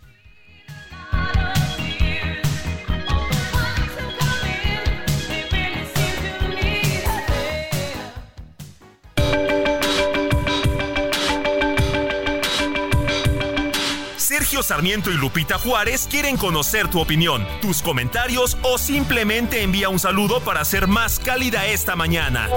Envía tus mensajes. Everyone knows therapy is great for solving problems, but getting therapy has its own problems too, like finding the right therapist, fitting into their schedule, and of course, the cost. Well, BetterHelp can solve those problems. It's totally online and built around your schedule. It's surprisingly affordable too. Connect with a credentialed therapist by phone, video, or online chat, all from the comfort of your home. Visit betterhelp.com to learn more and save 10% on your first month. That's BetterHelp H E L P. al WhatsApp 55 20 10 96 47.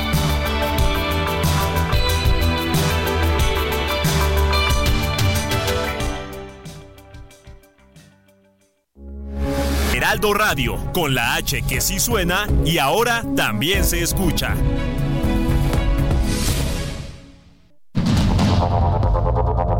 Continuamos con Sergio Sarmiento y Lupita Juárez por el Heraldo Radio.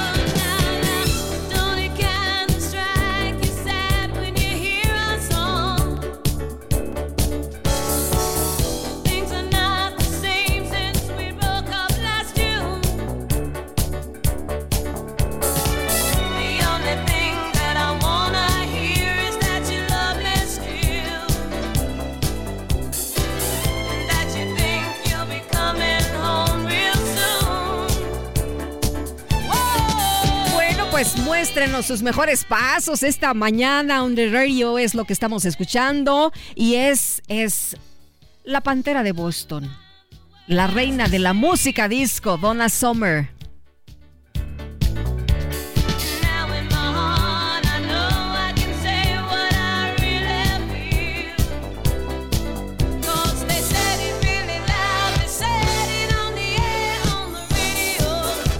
Nosotros esta mañana en la radio. Y bueno, vámonos a los mensajes. Buenos días, Lupita, puesto que Sergio está de vacaciones. Buen día, soy su fan. Les deseo lo mejor para este 2024. Excelente noticiario. Muchas gracias. No nos pone su nombre, pero le agradecemos su mensaje. Completamente de acuerdo con el instructor Ibuso gastando las millonadas en ese tren cuando nuestro país en seguridad y vialidad se desmoronan, nuestros precios se inflan y los ciudadanos cada día más flacos porque ya no alcanza para la canasta básica no sé de qué presume nuestro presidente ante otros países cuando tiene un país muriéndose de hambre y en completo estado de inseguridad.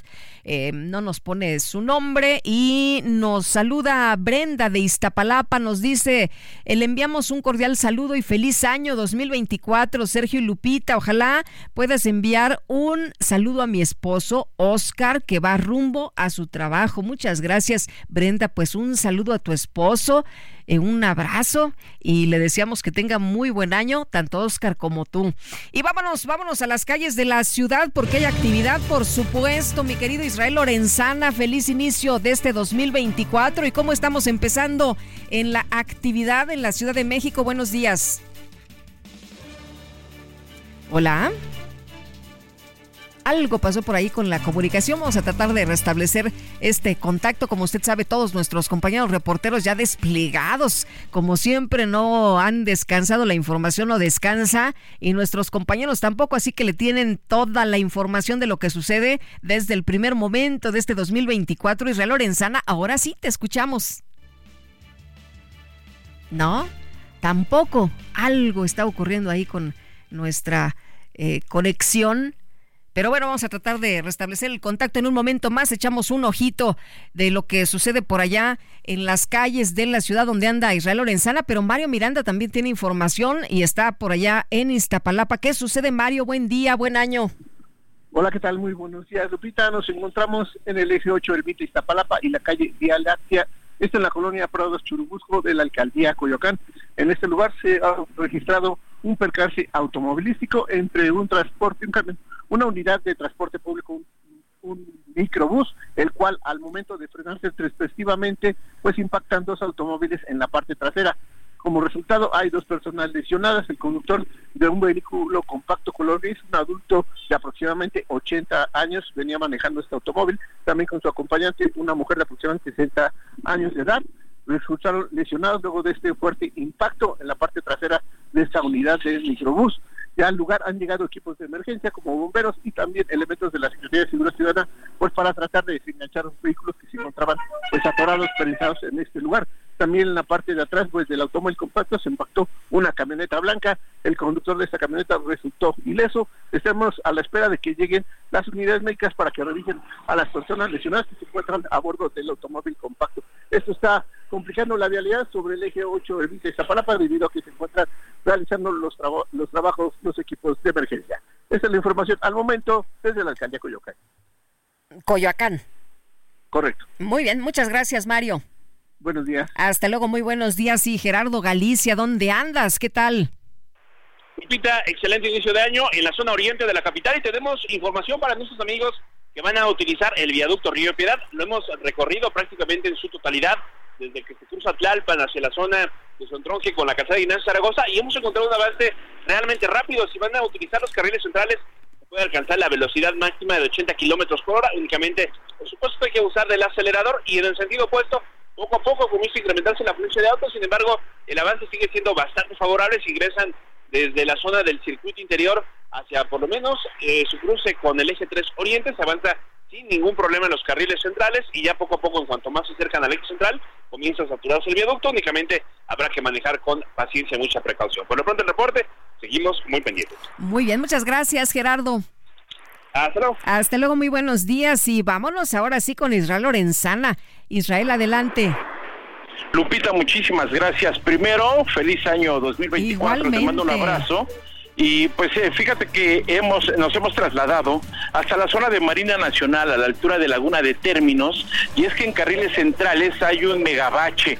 Hay que recomendar a nuestros amigos que van con dirección hacia la zona del circuito interior manejar con mucho cuidado. Han colocado las personas tres llantas apiladas para evitar que caigan en este bache que también tiene agua.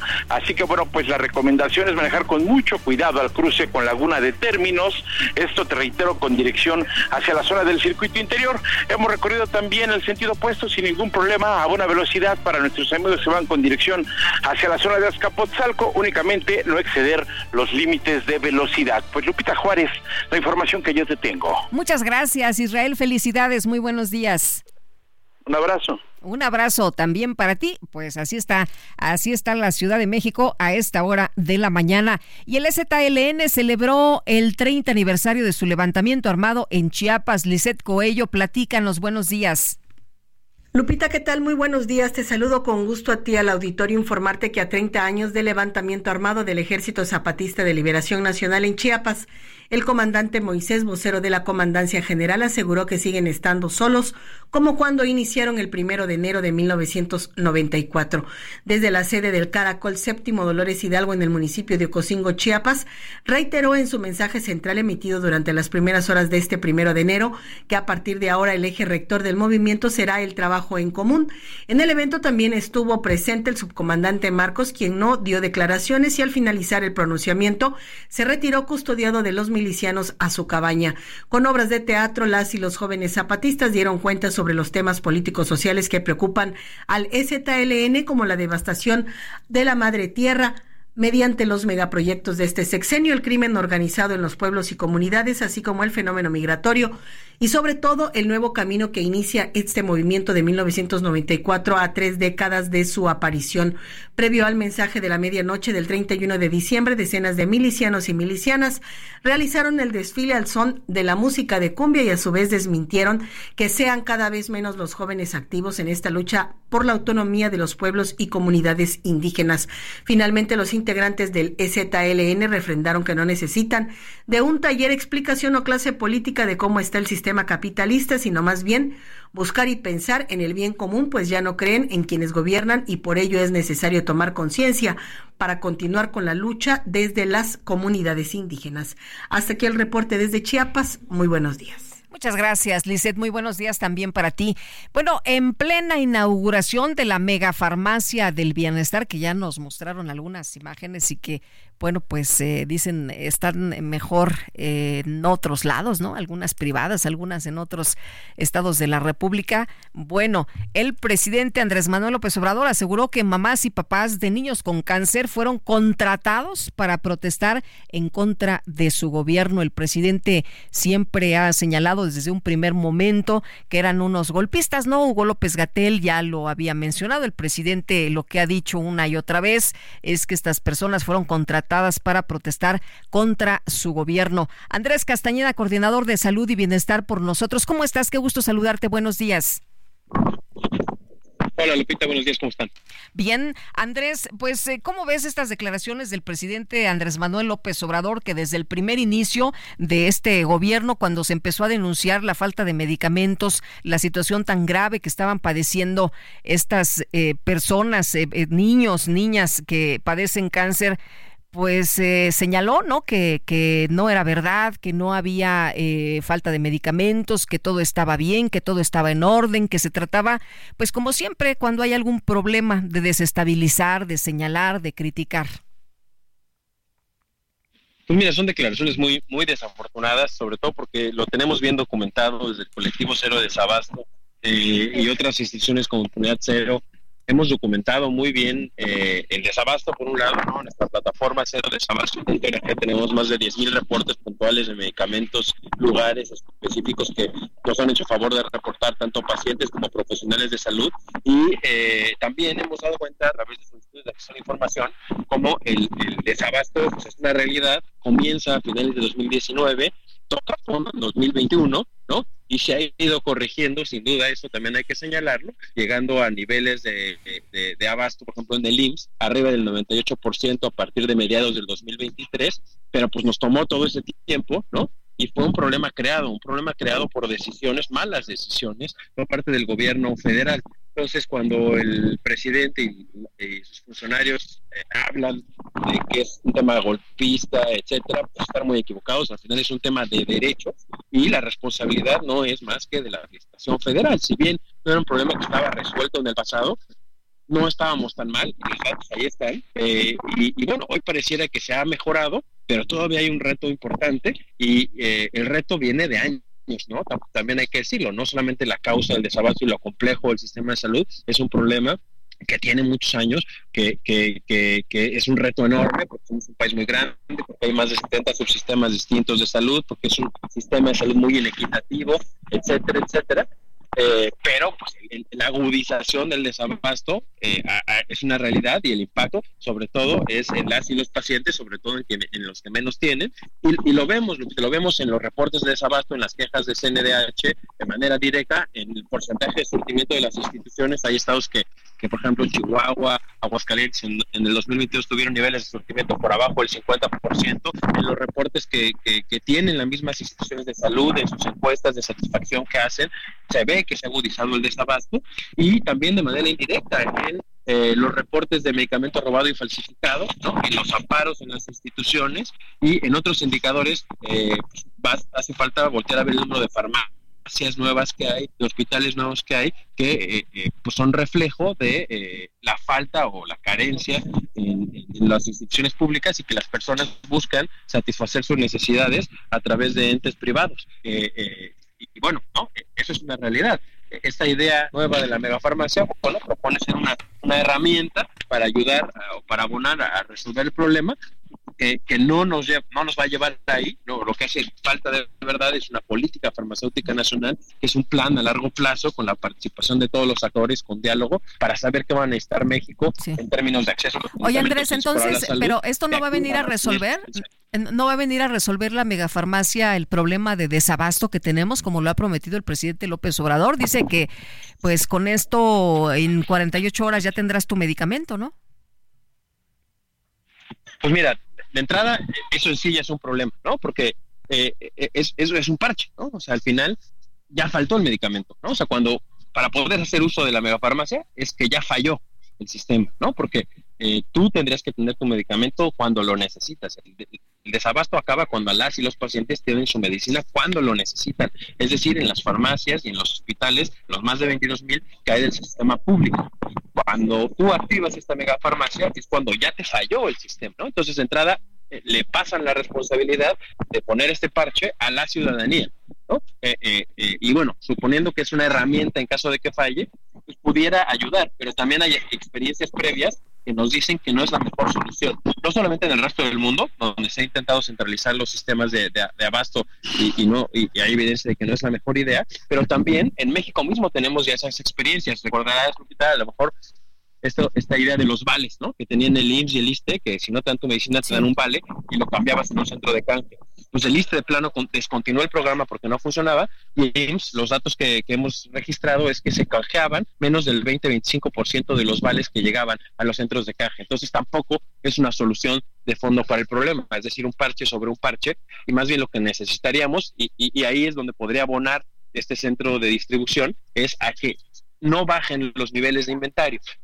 Eh, si tenemos, si lo hacemos, lo, lo acompañamos de un buen sistema de información, eh, eh, de un buen sistema de gestión de inventarios, pues entonces sí, este centro regulador, digamos, federal, podría ayudar a que las farmacias locales no bajen los niveles de abasto y que nunca falte la medicina cuando los pacientes lo necesitan. Pero esta, esta idea del parche de que te mandamos a, casa el medicamento en menos de 48 horas es literalmente financieramente inviable, ¿no? Sería carísimo, nada más, en el en el 2022 fueron más de 15 millones de recetas no surtidas efectivamente en el IMSS, ISTE, CEDENA, CEMAR, Pemex. Eh, eh, esto no estamos contando el IMSS Bienestar OPD, ¿no? Ni, ni las servicios estatales de salud. O sea, son 15 millones de recetas sería carísimo, vaya, no, no, no, no es viable económicamente poder hacer eso. Eh, más bien, si estuviera todo resuelto, ya a los pocos que faltara, ahí sí que podría abonar. Pero realmente necesitamos una solución de fondo en las farmacias locales y no tanto un parche de manera generalizado sin arreglar el resto. Muy bien, pues muchas gracias Andrés por platicar con nosotros esta mañana. Muy buenos días. Gracias a ustedes, que estén, que estén muy bien. Gracias, eh, feliz año y ojalá que, bueno, pues esto, esto tenga una solución y que sea pronta. Es Andrés Castañeda, coordinador de salud y bienestar por nosotros. El déficit fiscal programado para este 2024 podría provocar un recorte en agosto tras las elecciones. Arturo Huerta González, profesor de posgrado de la Facultad de Economía de la UNAM, gracias por platicar con nosotros esta mañana. Muy buenos días. Lupita Juárez, buenos días y lo mejor para este año. Igualmente, igualmente, profesor. Pues, eh, ¿cómo ve usted la situación para este 2024? ¿Cómo se van a poner las cosas? Mira, la cuestión es eh, de que lo que ha venido presionando las finanzas públicas y las finanzas del sector privado, de empresas y familias, es la alta tasa de interés.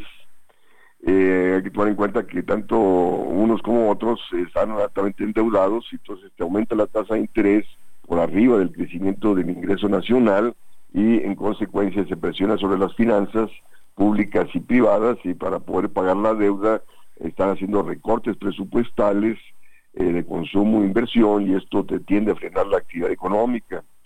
Eh, si bien la economía mexicana creció en el 2023, eh, se espera que crezca alrededor del 3%, 3.3%, esto no se va a dar en el 2024, tomando en cuenta las repito, las presiones financieras que existen y eh, este peso fuerte que tanto festina el gobierno eh, es derivado justo de esta alta tasa de interés eh, que atrae capitales, entonces entran dólares, se abarata el peso del dólar, se fortalece el peso y al abaratarse el dólar se abaratan las importaciones y siguen esas importaciones desplazando a la producción nacional y eso se tiende a frenar el crecimiento económico. De hecho, el crecimiento económico en estos cinco años de gobierno es 0.6% promedio anual, eh, evidenciando que eh, esas políticas de alta tasa de interés, austeridad fiscal y peso fuerte que favorecen al sector financiero. Este, eh, si nosotros vemos, fíjate, aquí el capital que entró en diciembre del 2022 estaba el tipo de cambio 19.46 y cierra el año 23 eh, con 16.95. Entonces tenemos una apreciación del tipo de cambio de 14%. Y, y si eso le sumas que ganó una tasa de interés de 11.25, ya trae una ganancia de 25%. Entonces, ¿cómo es posible estar otorgando una ganancia de 25% de ese capital financiero que viene eh, a costa de que la economía mexicana no esté creciendo? Entonces, eh, eh, este, también igual la bolsa de valores trae un rendimiento en términos de dólares este, arriba de, alrededor del 30%. Este, y repito, entonces se favorece al sector financiero con estas políticas a costa de sacrificar el crecimiento económico. Entonces el mismo capital financiero se pregunta cuál es la viabilidad de que México siga ofreciendo estos altos rendimientos en un contexto donde no crece y tiene presiones sobre las finanzas públicas y las, y las presiones sobre las finanzas del sector privado.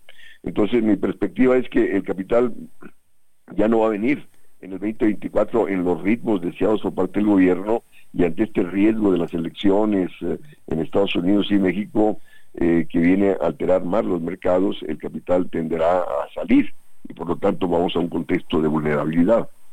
Por lo pronto nos presume el gobierno la fortaleza económica, el crecimiento, que se han hecho muy bien las cosas en esta administración del presidente López Obrador. Sí, el problema es, eh, repito, que, que la fortaleza y los beneficios es para el sector financiero, no para el sector productivo, no para los que buscan empleo y no lo encuentran. Eh, si bien ha incrementado el salario mínimo, eh, resulta que ha habido una reestructuración de los salarios, en el sentido que las empresas te despiden a aquellos que ganan arriba de dos salarios mínimos y te los recontratan con uno o dos salarios mínimos. Estas ganancias de la banca, del sector financiero, que agudiza la desigualdad del ingreso, eh, eh, aunado, repito, al, problema de desempleo, subempleo eh, existente en el país eh, y esta ah, mala distribución del ingreso que merma el, crecimiento del mercado interno y tiende a frenar la actividad económica como ha venido aconteciendo en estos cinco años. Profesor, si hay un fuerte recorte al gasto hacia finales de año, ¿esto significa que también se verán afectados eh, programas sociales? Mira, la, cuestión es de que ya se enfrentan eh, graves problemas de, liquidez.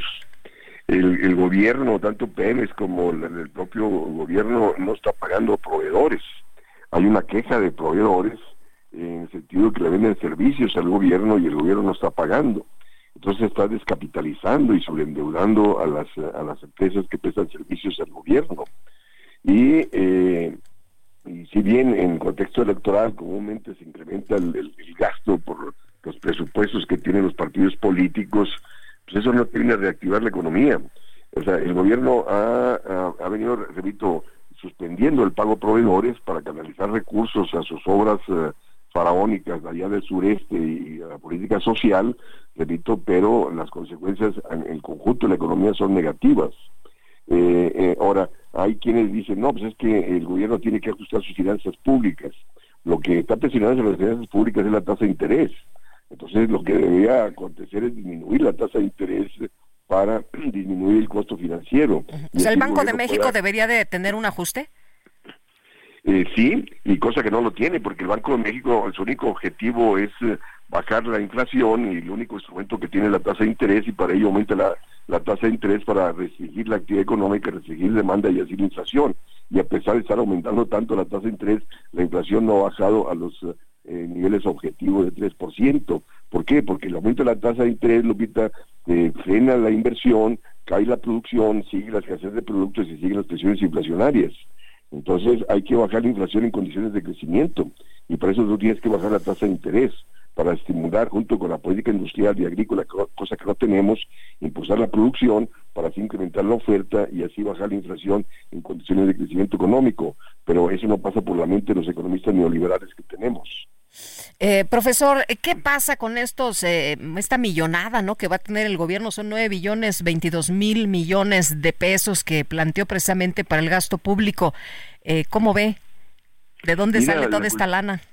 La, la, la, cuestión es eh, de que la mayor parte, bueno, el, se va como alrededor del 20% de esto se va a pensiones este el, el, costo del servicio de la deuda está alrededor de 14%, ¿no? Este, eh, y, y, lo que va a inversión es, es, mínimo, ¿no? Ahora, repito, y dentro de la inversión la ha canalizado el Tren Maya, Tren del Sismo, a dos bocas, pero resulta que hay que impulsar la infraestructura, hay que impulsar el desarrollo tecnológico, hay que tener política industrial, política agrícola, cosa que no tenemos. Eh, eh, y la, la, cuestión, o sea, eh, los economistas convencionales te dicen, no, es que el, el, gasto tiene que ajustarse con respecto a los ingresos este, del sector público. Pero la, la cuestión es de que eso opera para, para una empresa, por una familia, donde sus gastos dependen de sus ingresos, pero no para un gobierno. un gobierno gasta y recauda lo que gasta. Si el gobierno gasta poco, se frena la actividad económica y termina recaudando poco, porque la recaudación de impuestos depende del ingreso nacional. Entonces tú tienes que impulsar el ingreso nacional vía incremento del gasto público en favor de la inversión, en favor de la producción agrícola, industrial y del empleo, para así poder recaudar más. Y tiene que ir acompañado, como decía, de una disminución de la tasa de interés para así liberar más recursos en favor de lo productivo. Muy bien, pues profesor, muchas gracias por platicar con nosotros esta mañana. Muy buenos días. Muy buenos días, eh, Lupita. Que la pasen muy bien. Este, gracias. Muy buen año. Continuamos con Sergio Sarmiento y Lupita Juárez.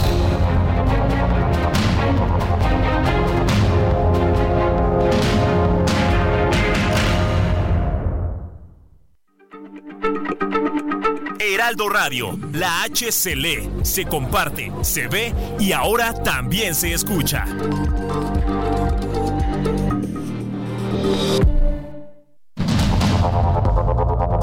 Continuamos con Sergio Sarmiento y Lupita Juárez por el Heraldo Radio.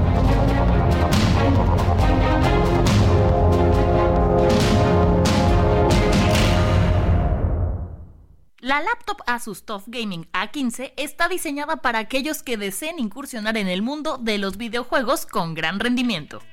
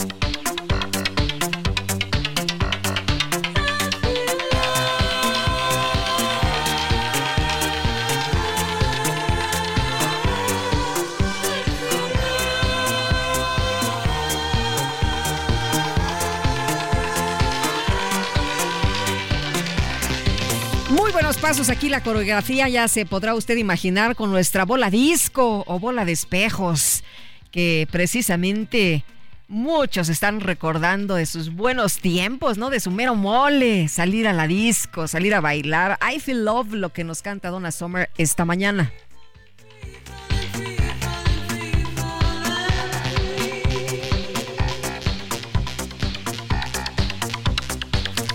No les conocía esos pasos a Itzel ni a Angelina, qué bárbaras.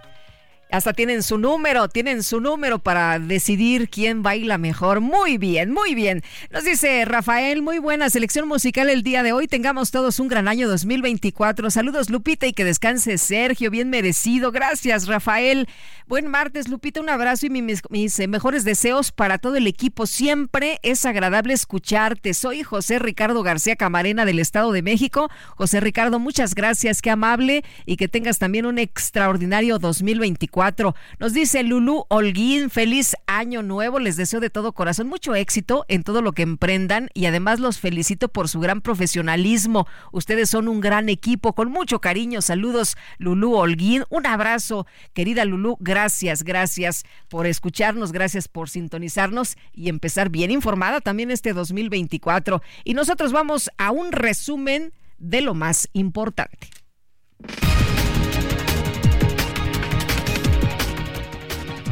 Y así se estrena este 2024. Empezamos con la mañanera. El presidente López Obrador informó que enviará al Congreso de la Unión una iniciativa. No quita el dedo del renglón.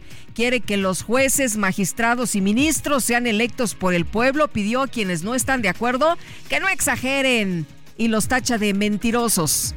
Cualquiera va a ser juez o magistrado o ministro, porque son unos eh, exagerados y mentirosos, empiezan a decir que ahora cualquier ciudadano va a ser juez. No va a ser así, pero si así fuese, nada más les recuerdo que desde que se fundó Estados Unidos, los jueces son ciudadanos. Bueno, pues el presidente no quiere que los jueces elijan como hasta ahora. Él quiere a su manera, a su modo, que los jueces, magistrados y ministros sean electos por el pueblo. Los propios ministros que están en estos momentos y que son pues partidarios del presidente López Obrador como Loreta Ortiz han señalado que no están de acuerdo con esto que está presentando, que está planteando el presidente López Obrador. Por su parte, Ariadna Montiel, secretaria del Bienestar, informó que este miércoles 3 de enero inicia el pago de la pensión para adultos mayores, la cual será de 6 mil pesos. Además de que en el mes de febrero van a dispersar los recursos de los bimestres marzo, abril mayo y junio para cumplir con la veda electoral. Como se había anunciado, en este año los adultos mayores recibirán 6 mil pesos. Se ha cumplido el compromiso del aumento del 25% anual a partir del 2021 y esta gráfica nos muestra la evolución que ha tenido el monto de la pensión. Desde el inicio del gobierno del presidente López Obrador, esta pensión ha tenido un incremento y eh, de esta manera se cubre y se cumple eh, lo que indica la Constitución respecto a que todos los años tendrá eh, los programas de bienestar tendrán que tener mayor presupuesto. Bueno, pues ahí lo que dice Ariadna Monti, la secretaria del Bienestar, para que usted tome nota. Y ante la denuncia por parte de usuarios por falta de constancias de verificación vehicular en verificentros del Estado de México, la Secretaría del Medio Ambiente otorgará una prórroga a los vehículos cuya placa de circulación, tome nota, termine en 9 o 0, por lo que podrán verificar por única ocasión hasta el 15 de enero del 2024. El líder del opositor Partido Demócrata de Corea del Sur, Lee Jae-myung, ya fue operado para reparar un vaso sanguíneo tras ser apuñalado en el cuello por un hombre que se abalanzó sobre él con un cuchillo. Estaba en medio de una nube de reporteros, así las cámaras, los micrófonos, todo mundo ahí para sacarle alguna declaración a este líder opositor y de pronto llega un cuate y le encaja el cuchillo en el cuello, se cae al suelo, inmediatamente reacciona la gente de seguridad, detienen a este sujeto y por lo pronto, bueno, pues este líder opositor pues ya fue operado tras ser apuñalado precisamente el día de ayer.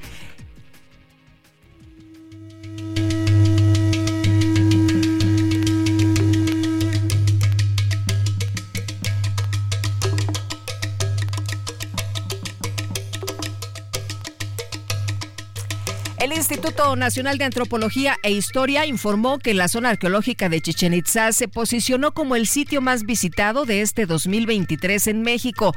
Al término de noviembre del año pasado recibió a 2.070.050 visitantes.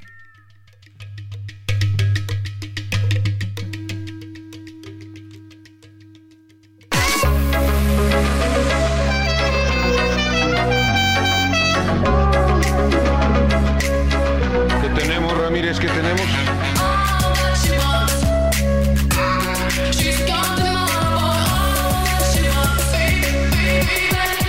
La micro deportiva.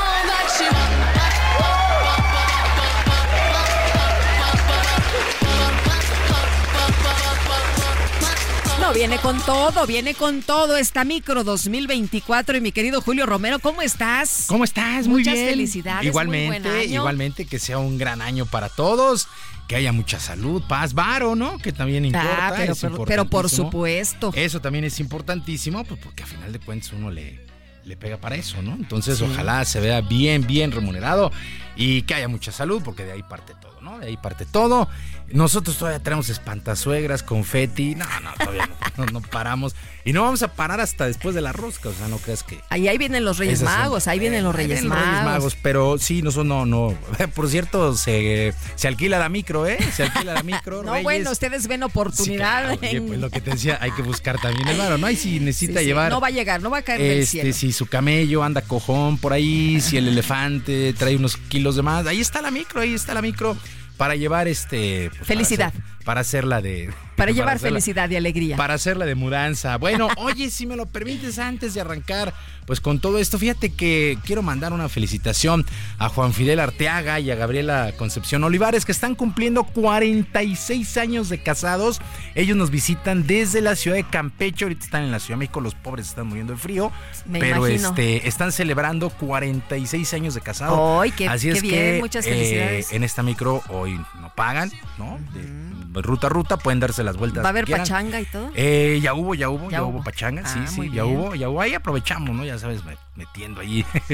Eh, pues que había una fiesta, pues callados, ¿no? Entonces, Juan Fidel Arteaga y Gabriela Concepción Olivares, muchas felicidades, un abrazo. 46 Como turno del IMSS. 46 años de casado, se dice, se dice bien fácil, pero es bien complicado, ¿no? Bien complicado. Pero bueno, felicidades, les mandamos un abrazo, que se la pasen muy bien en su estancia aquí en la Ciudad de México y ya, pues en su regreso también a la ciudad de Campeche. Bueno, que nos inviten, que nos inviten. Sí, vamos, vamos, nos estaban diciendo que ahí están, este, a la ciudad amurallada. Pero bueno, oye, fíjate que eh, como es toda una tradición, el primero de enero, pues se vive con fútbol americano colegial. Con fútbol americano colegial, los tazones, arrancamos con el desfile de las rosas, que tuvo este año un concepto de la música, un homenaje a la música. Esta arte y ya sabes que todos los carros alegóricos van adornados con rosas y pues con motivo de la música fue este año. Pero ya en lo deportivo, en el Tazón de las Rosas, qué juegos el día de ayer. En el Tazón de las Rosas, los Wolverines de Michigan vencieron 27 a 20 a la Marea Púrpura de Alabama. Este juego tuvo que irse a series extras. Habían terminado empatados a 20, terminaron empatados a 20, pero ya en las series extras Michigan venció 27 a 20. Si las emociones faltaban, bueno, llegó el tazón del azúcar allá en Nueva Orleans con triunfo de los Huskies de Washington 37 a 31. Le pegaron a los Cuernos Largos de Texas, una jugada que también terminó en cuarta y gol y los Cuernos Largos de Texas no pudieron anotar, no pudieron darle la vuelta al marcador. Así es que lista la final, el campeonato nacional que se estará jugando el próximo 8 de enero en Houston. La marea púrpura de Alabama y los Cuernos Largos de Texas eliminados y la final será Texas, eh, más bien los Huskies de Washington contra los Wolverines de Michigan el próximo 8 de enero. Michigan contra Washington, la final del fútbol americano de la NCAA allá en los Estados Unidos. Y a través de sus redes sociales, el equipo femenil de los Tigres anunció la contratación de la delantera española Jennifer Hermoso para la próxima temporada de la Liga MX femenil. De tal manera, la Ibérica deja al Pachuca, club con el que todavía tenía contrato hasta el mes de junio, agregando que tuvo varias ofertas eh, incluso en Europa, pero se inclinó por el actual campeón de nuestro país. Este conjunto de Tigres está en verdad impresionante. Bueno, estos Tigres abren la cartera, abren la chequera y se llevan a los mejores jugadores. Ahora Jennifer Hermoso estará ah, con este equipo de Tigres por si algo, por si algo le hacía falta a este conjunto campeón del fútbol femenil en nuestro país. Bueno, también el día de ayer arrancaron los playoffs en el béisbol de la Liga Mexicana del Pacífico y los algodoneros de Guasave se impusieron tres carreras por una los Caballeros Águilas de Mexicali. Por lo pronto, uno de los líderes del equipo de algodoneros, el infielder Jesse Castillo, ve como una verdadera revancha esta postemporada luego de que no han podido ganar el título desde 1972. Es, una, es una afición tan metida, tan comprometida con la organización que, que ellos se merecen que le demos esa alegría. Son, son muchos años ya que, que, no vibra el, eh, ahora el Curoda Park, el antes Carranza Limón, entonces eh, el año pasado nos quedamos a dos, a dos encuentros de darle eh, históricamente ese, ese gallardete.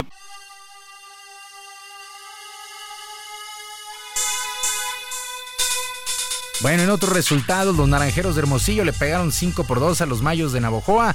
Los tomateros de Culiacán 7 por 2 sobre los cañeros de los Mochis y venados de Mazatlán 7 por 1 sobre los charros de Jalisco. Series a ganar 4 posibles 7 duelos.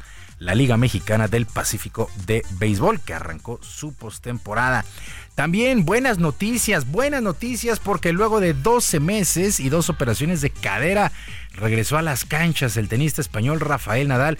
Lo hizo en la modalidad de dobles en lo que hace el abierto de Brisbane. Cayó en primera ronda, pero ya está de regreso. El ex número uno del mundo hizo pareja con su compatriota Mark López y cayó con parciales de 6-4 y 6-4 ante los locales australianos Jordan Thompson y Max Purcell.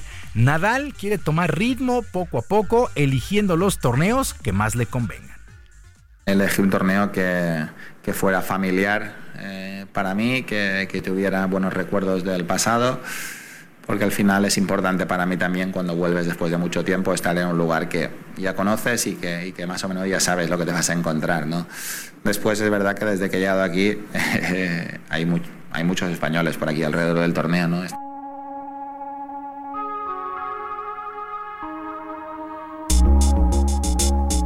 Bueno, Rafael Nadal está de vuelta, lo habíamos platicado, lo hemos platicado la verdad es que un tenista de este nivel merece retirarse en una cancha. Me parece que será su último año. 12 eh, meses, dos operaciones de cadera, pues es muy complicado. Eh, pero bueno, Nadal, Nadal ojalá esté de regreso, estará participando en el Abierto de Australia, el primer Grand Slam del año, y ojalá, ojalá las lesiones lo respeten para verlo justamente decir adiós al tenis en una cancha. Bueno, también el día de ayer hubo actividad en el básquetbol de la NBA, resultados que llamaron la atención. Los Knicks de Nueva York vencieron 112 a 106 a los Timberwolves de Minnesota, el Jazz de Utah 127 a 90, qué paliza le dieron a los Mavericks de Dallas. Los Cavaliers de Cleveland cayeron apretadamente 124 a 121 ante los Raptors de Toronto, mientras que los Pacers de Indiana 122 a 113 se impusieron a los Bucks de Milwaukee. ¿Cómo está el asunto? El mejor equipo de toda la liga los Celtics de Boston, 26 ganados por solamente 6 perdidos, encabezan la conferencia del Este y en el Oeste Minnesota 24 y 8 es el récord esta pues eh, esta temporada de la NBA que empieza a tomar ritmo. Es, es chistoso, ¿no? Porque tú pensarías que el 25 o el 1 de enero está muertón, ¿no? Pero el 25 actividad de básquetbol y de hockey sobre hielo de la NHL y el día de ayer con los tazones colegiales y NBA también, o sea, la verdad es que eh, la televisión ha aprovechado muy bien estos como días muertos, pero para tenerte ahí pegado. ¿Qué tal ayer? Eh, nos dormimos por ahí de las 12 de la noche que terminó el tazón del azúcar con este juegazo eh, de que gana, que gana Washington. Pues ahí nos tienen pegados todo el día, ¿no? ¿Qué tal? Ahí este, desvelados y todo, pero con el recalentado, pero con la, con la televisión, viendo, viendo los deportes. Bueno, y el ex campeón del mundo, Julio César Chávez, se mostró muy preocupado por la actual situación de su hijo Julio Jr., quien se encuentra en los Estados Unidos. Chávez aprovechó las redes sociales para enviar un mensaje a toda la afición, pero también un duro, durísimo mensaje a su hijo. Eh, la verdad, mucha gente me pregunta por qué no lo ayudo. Las leyes en Estados Unidos son muy diferentes y si voy por él me pueden meter a la cárcel y, es como un secuestro. Entonces lo único que le, quiero decir es que le deseo un feliz año nuevo para todos y decirle a mi hijo Julio que lo quiero mucho. Dios te bendiga, hijo. Ojalá Dios quiera y te caiga, te caiga un rayito de luz. Y deja de hablar tantas pendejadas, por favor.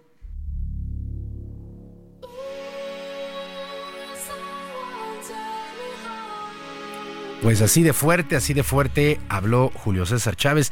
A su hijo le tiene un orden de restricción, por eso él no puede ir por él a los Estados Unidos y volverlo a ingresar para su lucha contra las adicciones. Pues es la, eh, lo que está atravesando Julio César Chávez, insisto, aprovechó el año nuevo. Ay, qué difícil. Para saludar a la afición y para pues mandarle este mensaje al Chávez Jr. Que sí, por favor, alguien que le quite el celular de una vez por todas. Esperemos que se recupere pronto. ojalá, ojalá que se recupere. Pero que se recupere pronto. Lupita, amigos del auditorio, la información deportiva este martes, que es un extraordinario día, pero un mejor año este 2024 para absolutamente todos y el mensaje de siempre, ojalá que sus equipos ganen. Muchas gracias, mi querido Julio, muchas felicidades. Buenos días, felicidades. Buenos días. Y está en la línea telefónica Jorge Cuellar Montoya, vocero de seguridad del gobierno de Tamaulipas. ¿Qué tal? Muy buenos días. Buenos días. Eh, Jorge, cuéntanos, ¿cuál es la situación en estos momentos de este grupo de 36 personas que habían sido señaladas como desaparecidas, como secuestradas? ¿Qué ha pasado en las últimas horas? Sí, Lupita, muchas gracias por la oportunidad de dirigirnos a tu público. Mira, el día, como se ha informado, lo señalamos en nuestras redes oficiales de la vocería, el sábado 30 de diciembre a las 19.26 recibimos un reporte del, del conductor del autobús del grupo Senda, el número 9570, en donde nos señaló que fue interceptado por cinco camionetas con eh, personas armadas. En el trayecto, el viaje era entre Monterrey y Matamoros, y esto fue en el tramo comprendido entre Reynosa y Matamoros. De acuerdo al reporte del conductor, 31 pasajeros de diversas nacionalidades eh, se encuentran desaparecidos por la, intervención de esas de esos individuos armados. La las unidades de la Guardia Nacional, de la Guardia Estatal personal militar de la Sedena eh, apoyaron al autobús, escoltaron el autobús hasta la central de Matamoros, en donde llegaron los conductores del autobús y cinco personas más ahí a Matamoros. Eh, derivado de esto, eh, se ha hecho una coordinación interinstitucional entre la Guardia Nacional, la Guardia Estatal, la Secretaría de la Marina, la Secretaría de la Defensa Nacional, eh, realizando recorridos de seguridad y vigilancia en los diferentes tramos carreteros que hay en este en, en, este sector eh, entre Río Bravo y Matamoros, entre las Yescas, Vallehermoso, Empalme, en la autopista Matamoros Reynosa, y bueno, hasta el hasta este momento eh, se sigue haciendo las investigaciones, la Fiscalía General de Justicia del Estado está realizando las investigaciones, eh, está en, este proceso justamente, y bueno, todavía no se encuentra a las personas desaparecidas. esperamos eh, tener noticias pronto y vamos a estar actualizando la información a través de nuestras redes oficiales y desde luego también eh, directamente con ustedes estamos a la orden para, para seguir informando y actualizando este esta información, Lupita. Eh, Jorge, entonces en total cuántas personas estarían todavía en calidad de desaparecidas o secuestradas? 31 personas. Lupita. 31 personas. 31 personas. Eh, Jorge, la situación se ha complicado en las últimas semanas, de acuerdo con activistas que estaban señalando, ya habían eh, pues eh, denunciado que este punto era peligroso para quienes transitan en el lugar. ¿Ustedes cómo, cómo ven las cosas? ¿Es un punto peligroso? ¿Es un punto donde normalmente suceden estas acciones de grupos criminales? Bueno, no habíamos tenido este eh, esto, esto, de hecho, eh, teníamos bastante, algunos meses que no habíamos tenido reportes de secuestro de personas desaparecidas. Esto es ahora en el mes de diciembre. El mes de diciembre es un mes donde transita muchísima gente por las carreteras de Tamaulipas. Eh, recordemos que Tamaulipas tiene 17 pasos fronterizos, que Tamaulipas es la frontera más cercana con Centroamérica y que llegan muchos migrantes y desde luego pues vienen buscando este, mejorar sus condiciones, vienen huyendo algunos del hambre, algunos de la seguridad y bueno, este, recibimos mucha gente, pero también recibimos mucha más gente que, en otras condiciones. Por aquí transita eh, cientos de miles de personas, además en diciembre tenemos más de 200 mil personas que cruzan nuestro estado porque recibimos mucha gente de Estados Unidos, eh, ya sea con nacionales y también eh, ciudadanos norteamericanos de origen mexicano que vienen a, visitar a sus familiares acá en México y también centroamericanos que se transitan, que se trasladan por tierra a visitar este, a sus familiares en, sus países.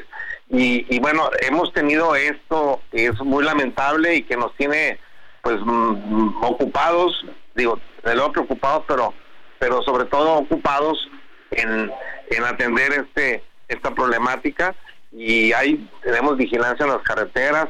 Eh, estos incidentes que han pasado, repito, eh, lo lamentamos. El gobierno del estado de Tamaulipas está, este, pues, con con la mayor este, ocupación, preocupación y ocupación de sus fuerzas policiales para resolver esto. Esperemos eh, tenerlo pronto y, estaremos informando y, decirle que, bueno, eh, repito, transitan muchísimas personas, estos son eh, incidentes lamentables, pero por lo demás la gente sigue en el flujo de esta movilidad por estas carreteras y estos pasos fronterizos. ¿Qué pasó con el autobús de Grupo Senda? Bueno, el, el, autobús llegó a, este, apoyado, escoltado por, por la Guardia Nacional Estatal a Matamoros, su destino final, el, la ruta es Monterrey-Matamoros, llegó con y, y, las investigaciones se están realizando.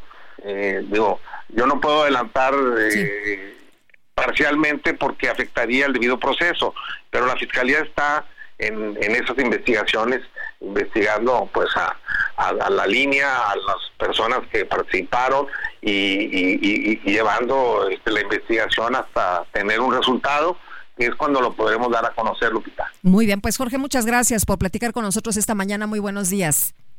Lupita, gracias. Saludos a tu público, saludos a Sergio. Gracias, hasta luego, un abrazo. Año. Igualmente, feliz año y bueno, pues esperemos que sean localizadas estas personas sanas y salvas. Jorge Cuellar, vocero de seguridad del gobierno de Tamaulipas. Nosotros tenemos que hacer una pausa y regresamos de inmediato. El número de WhatsApp es el 55 20 10 96 47.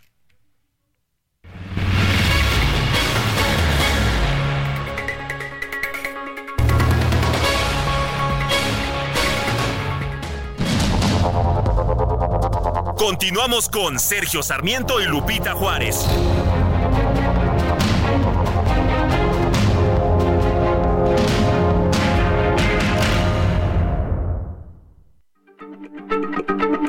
Heraldo Radio, la H se lee, se comparte, se ve y ahora también se escucha.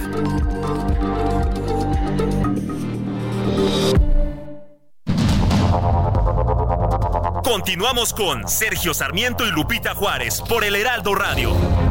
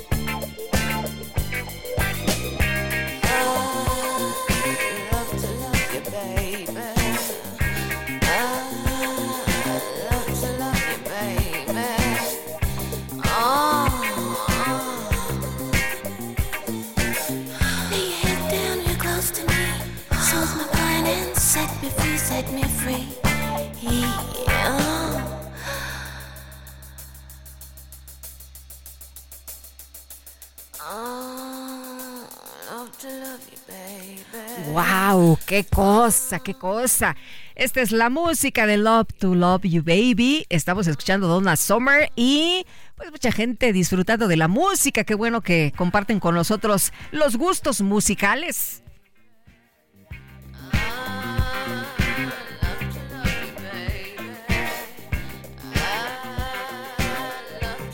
Bueno, pues era lo que se bailaba, ¿cómo la ven? Y además todo el mundo enloquecía, ¿no? Y todo el mundo se ponía súper, súper contento bailando estas canciones disco. Vámonos a los mensajes, nos dice una persona de nuestro auditorio, Carolina Domínguez. Lupita, quiero rentar la micro con todo y chofer y música. Bueno, pues ahí está, empezando el año con mucha prosperidad en este programa con todo, por supuesto, este 2024. Saludos y felicidades, Carolina. Muchas gracias por tu mensaje. Pues ya está, eres la primera, así que pues mañana, ¿no? ¿O cuándo es? ¿Cuándo es que quieres? ¿Para qué día te la agendamos? Bueno, nos dice Marco Rosas, buenos días, Lupita. Saludos desde Guadalajara. Saludos a todos nuestros cuates allá en Guadalajara. Un abrazo y nuestros mejores deseos. Nos dice Carmelo, buenos días, Lupita, y saludos también a Sergio. Oye, tienen la cantidad exacta de visitantes de Chichen Itza, pero no saben cuántos desaparecidos y muertos hay cada año en total en lo que va del sexenio, es lo que nos dice Carmelo. Pues sí, tienes toda la razón, ¿no? Ahí trataron de borrar a los desaparecidos y después nos hicieron unas cuentas ahí medias extrañas para que pues les cuadre y la gente no diga que pues ha sido un mal sexenio en materia de eh, seguridad. Pero bueno, pues ahí está, ahí está eh, lo que dice el gobierno en cuanto a desaparecidos y muertos en este sexenio. Vamos a otros temas. Fíjese usted que los consumidores de gasolinas y diésel iniciarán el año nuevo sin subsidios y pagando una cuota más alta por el impuesto que se aplica a los combustibles. La Secretaría de Hacienda y Crédito Público informó que de la semana del 1 al 5 de enero de 2024 no otorgará estímulos fiscales a los combustibles.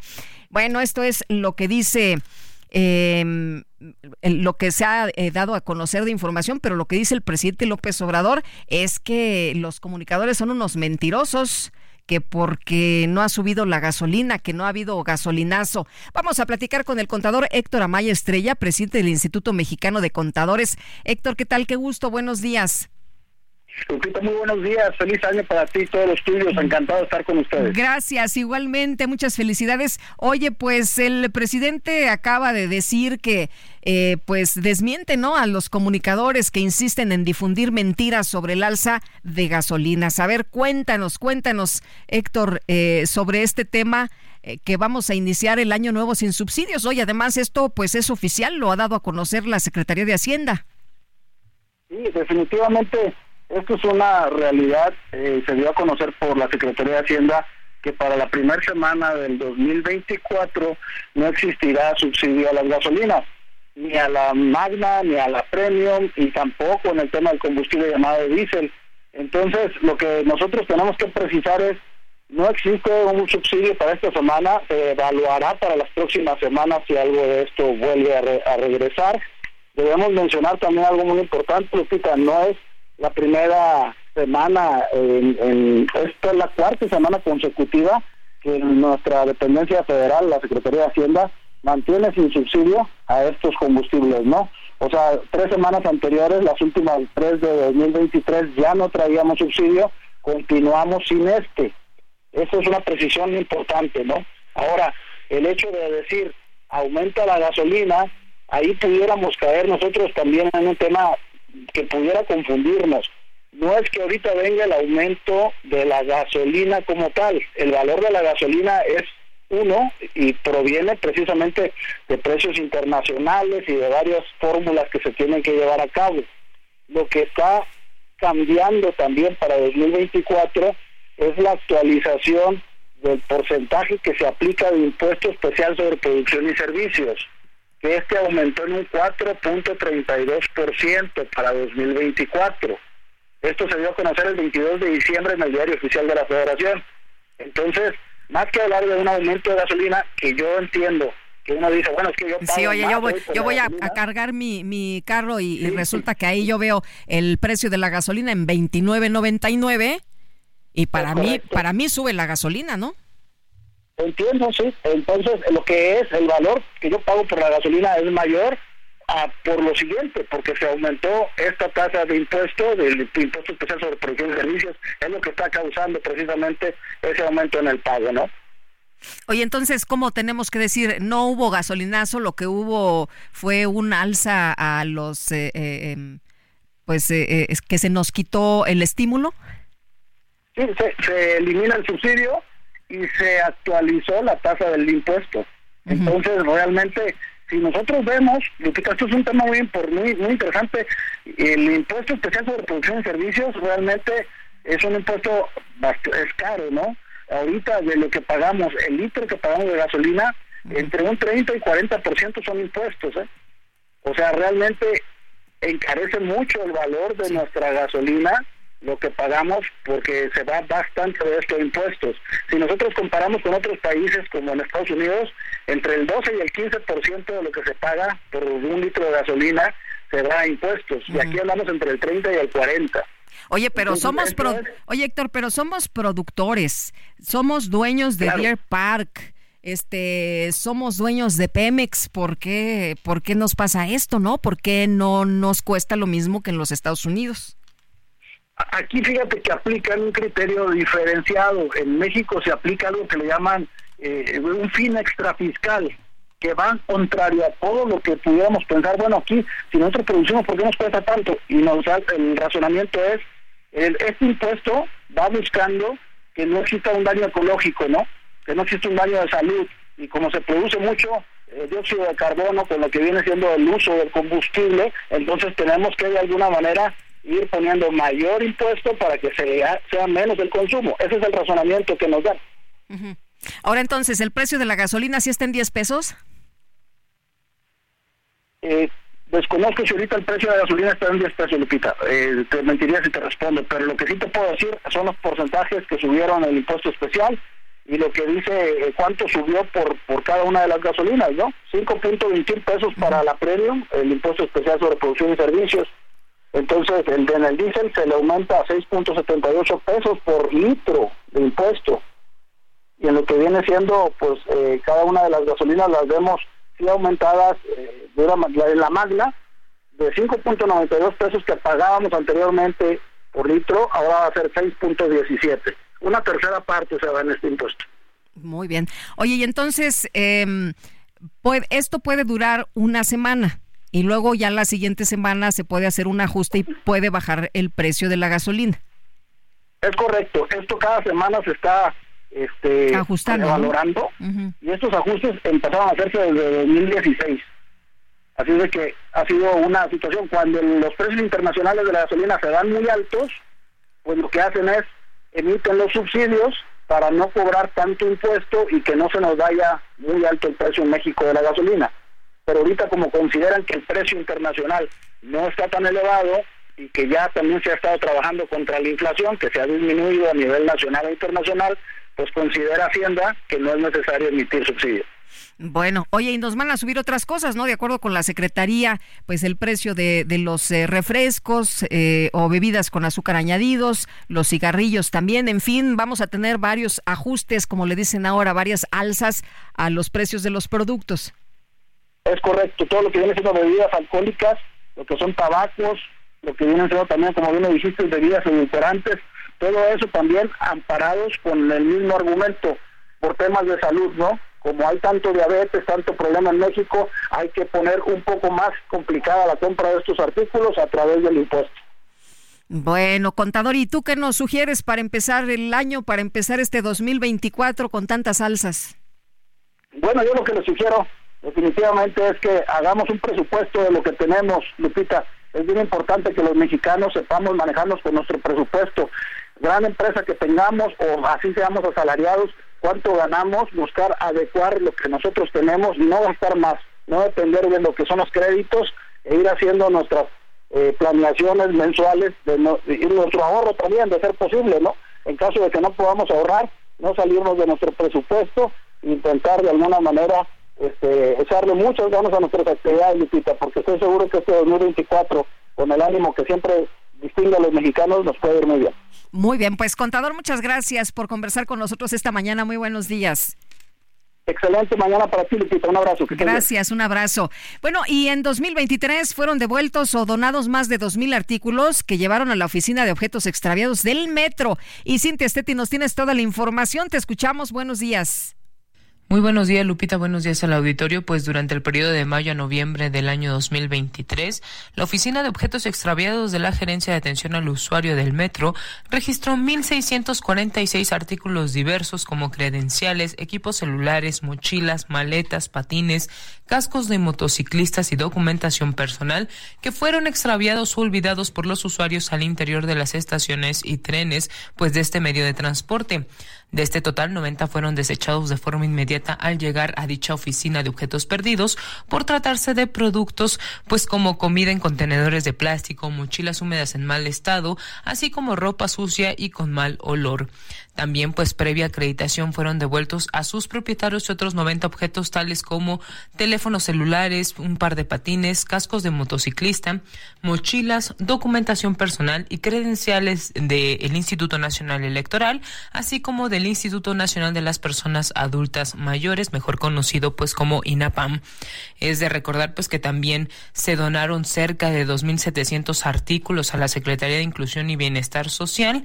Esto pues que eh, cumplieron con los plazos establecidos que marca el manual de operación de la Oficina de Objetos Extraviados y pues eh, se entregaron este cerca de eh, 956 artículos a la Secretaría de Inclusión Bienestar.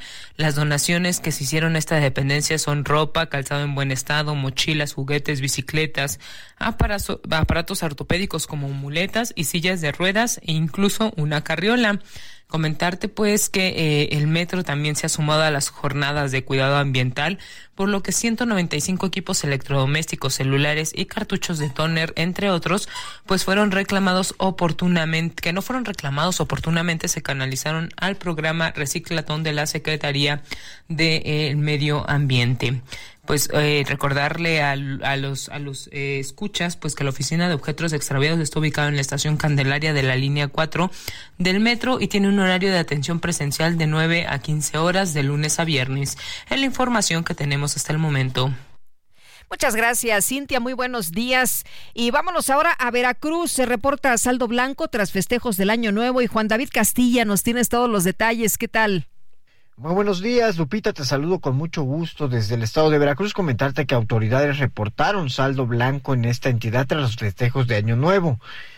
Se habla de incidentes menores registrados en distintos municipios de la entidad, donde resultaron dos personas lesionadas sin que su vida esté en peligro. La titular de la Secretaría de Protección Civil, Guadalupe Osorno Maldonado, indicó que hubo cinco incidentes relacionados con pirotecnia y dos incendios relacionados a las festividades. Por el uso de pirotecnia se registró el incendio de una vivienda en Coatepec, una florería en Minatitlán y una motocicleta en Jico, así como un fuego incipiente en Córdoba por la caída de pirotecnia en un balcón, donde no hubo personas lesionadas. La funcionaria estatal dio a conocer que también ocurrió un incidente en el municipio de Úrsulo Galván, en el que una persona resultó con lesión en uno de los dedos al estallarle pirotecnia en la mano. Asimismo, se registró un incendio en una vivienda de Jalapa por un horno colocado sobre bases de madera y un fuego por cortocircuito en luces navideñas al interior de una casa en el puerto de Veracruz donde una persona resultó lesionada. Durante el primer día de Año Nuevo, Protección Civil reiteró las recomendaciones para unas fiestas seguras, no manejar con cansancio o después de consumir bebidas alcohólicas, revisar instalaciones eléctricas y de gas, así como también evitar el uso de pirotecnia. Este es el reporte desde Veracruz, Lupita. Excelente día, muy feliz año para todos. Igualmente para ti, Juan David, muy buenos días, feliz año. Y Culiacán recibió el año nuevo entre disparos y pirotecnia, ¿cómo la ve? Manuela Aceves, cuéntanos.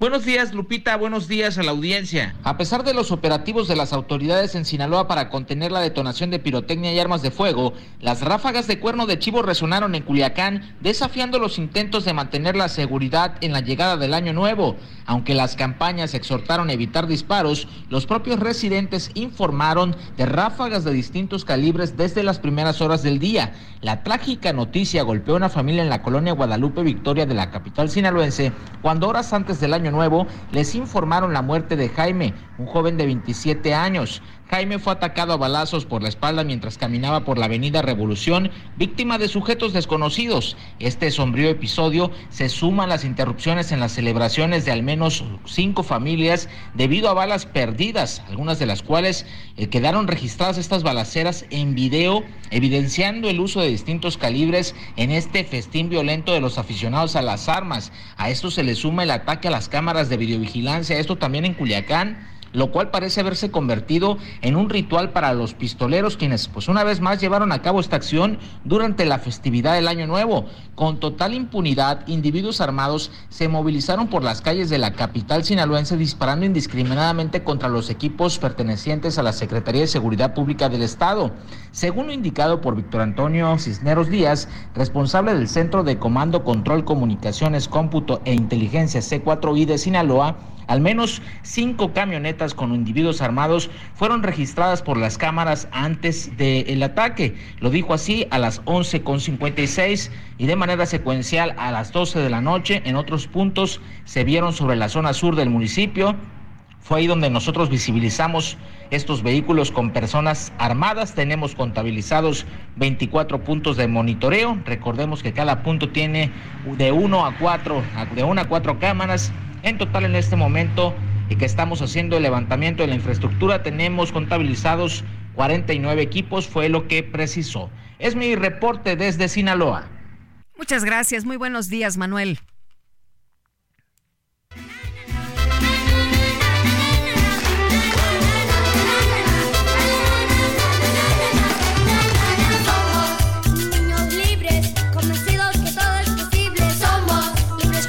Pues resulta que se acabó el misterio, ¿no? Esperen, lo decía las redes de Dante Delgado. Eh, pues para hacer así como pues como de suspenso, ¿no? El, el, asunto. Y bueno, ya en redes sociales, pues ya develó el misterio. Joawi regresa con tenis. Además, fosfo, fosfo. Se baja pues de una eh, como nave espacial, ¿no? Y, como de un platillo volador. Y, y, bueno, pues ahí tiene los tenis y cada que, que da una pisada, bueno, pues se ilumina, se le ilumina el sombrero. Este pequeño, se acordará usted, pues ha eh, prácticamente estado en los eh, diferentes eh, procesos electorales ahí con su música, con sus canciones en Movimiento Naranja y bueno, pues ahora no es la excepción. Uno de los personajes de las elecciones de 2018 está de regreso y es este pequeño intérprete Wixárika de la canción Movimiento Naranja y que es protagonista de uno de los spots pues más famosos de Movimiento Ciudadano. El partido reveló el regreso con un clip animado, así como de, caricatura, y, bueno, aparece este niño. Eh, se encuentra supuestamente en una cápsula que se lleva un platillo volador que abduce, ¿no? El, platillo y bueno, pues eh, sale de ellas, así como estos que presumía Mariana Rodríguez. Haga de cuenta. Que también ya se los puso Dante, ¿no? También estos tenis fosfo, fosfo. Bueno, pues así, así. Eh, Movimiento Naranja pone en sus redes sociales, porque ustedes lo pidieron, llegó el momento y dicen, arráncate Yoawi. Y bueno, pues eso fue el gran y espectacular anuncio que nos tenían. Bueno, ya son las 9 de la mañana con 50 minutos y nos vamos a un resumen de lo más importante.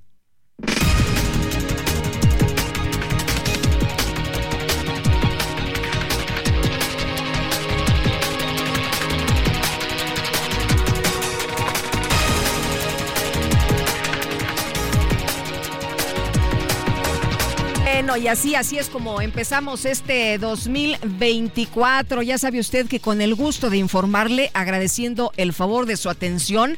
Y este es el resumen de lo que ha ocurrido en este 2 de enero del 2024, este recién nacido año.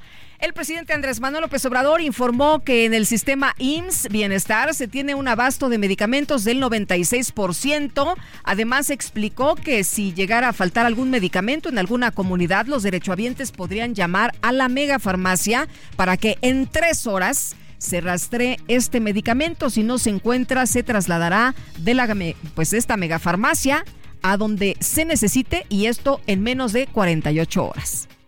Y si en tres horas no se encuentra el medicamento, entonces sí, sale el medicamento de la megafarmacia y en un plazo no mayor a 48 horas, hasta en los lugares más apartados, va a estar el medicamento.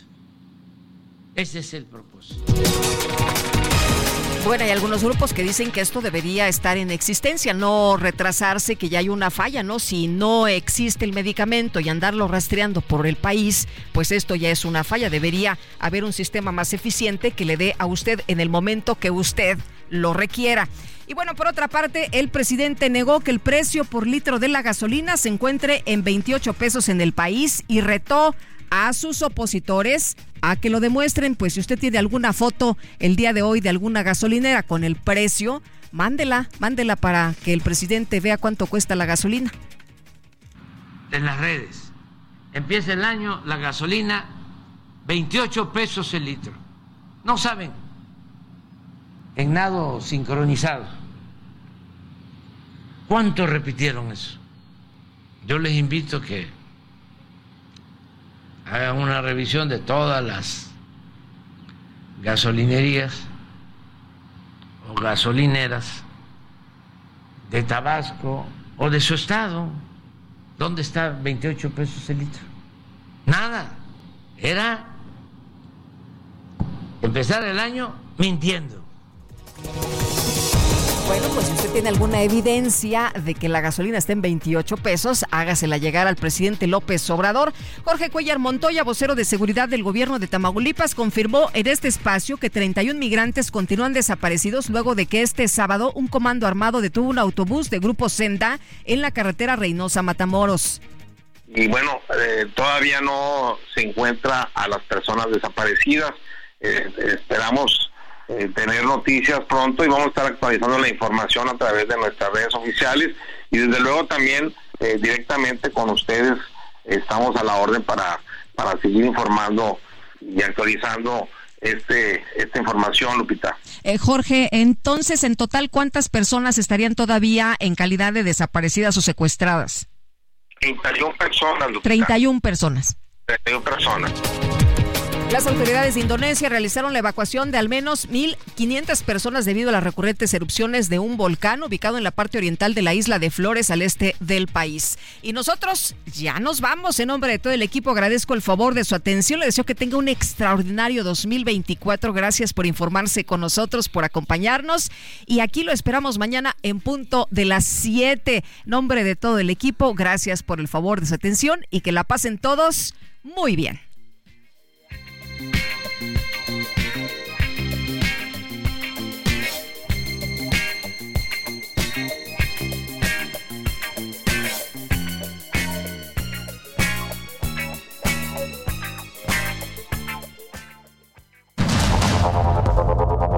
Heraldo Media Group presentó Sergio Sarmiento y Lupita Juárez.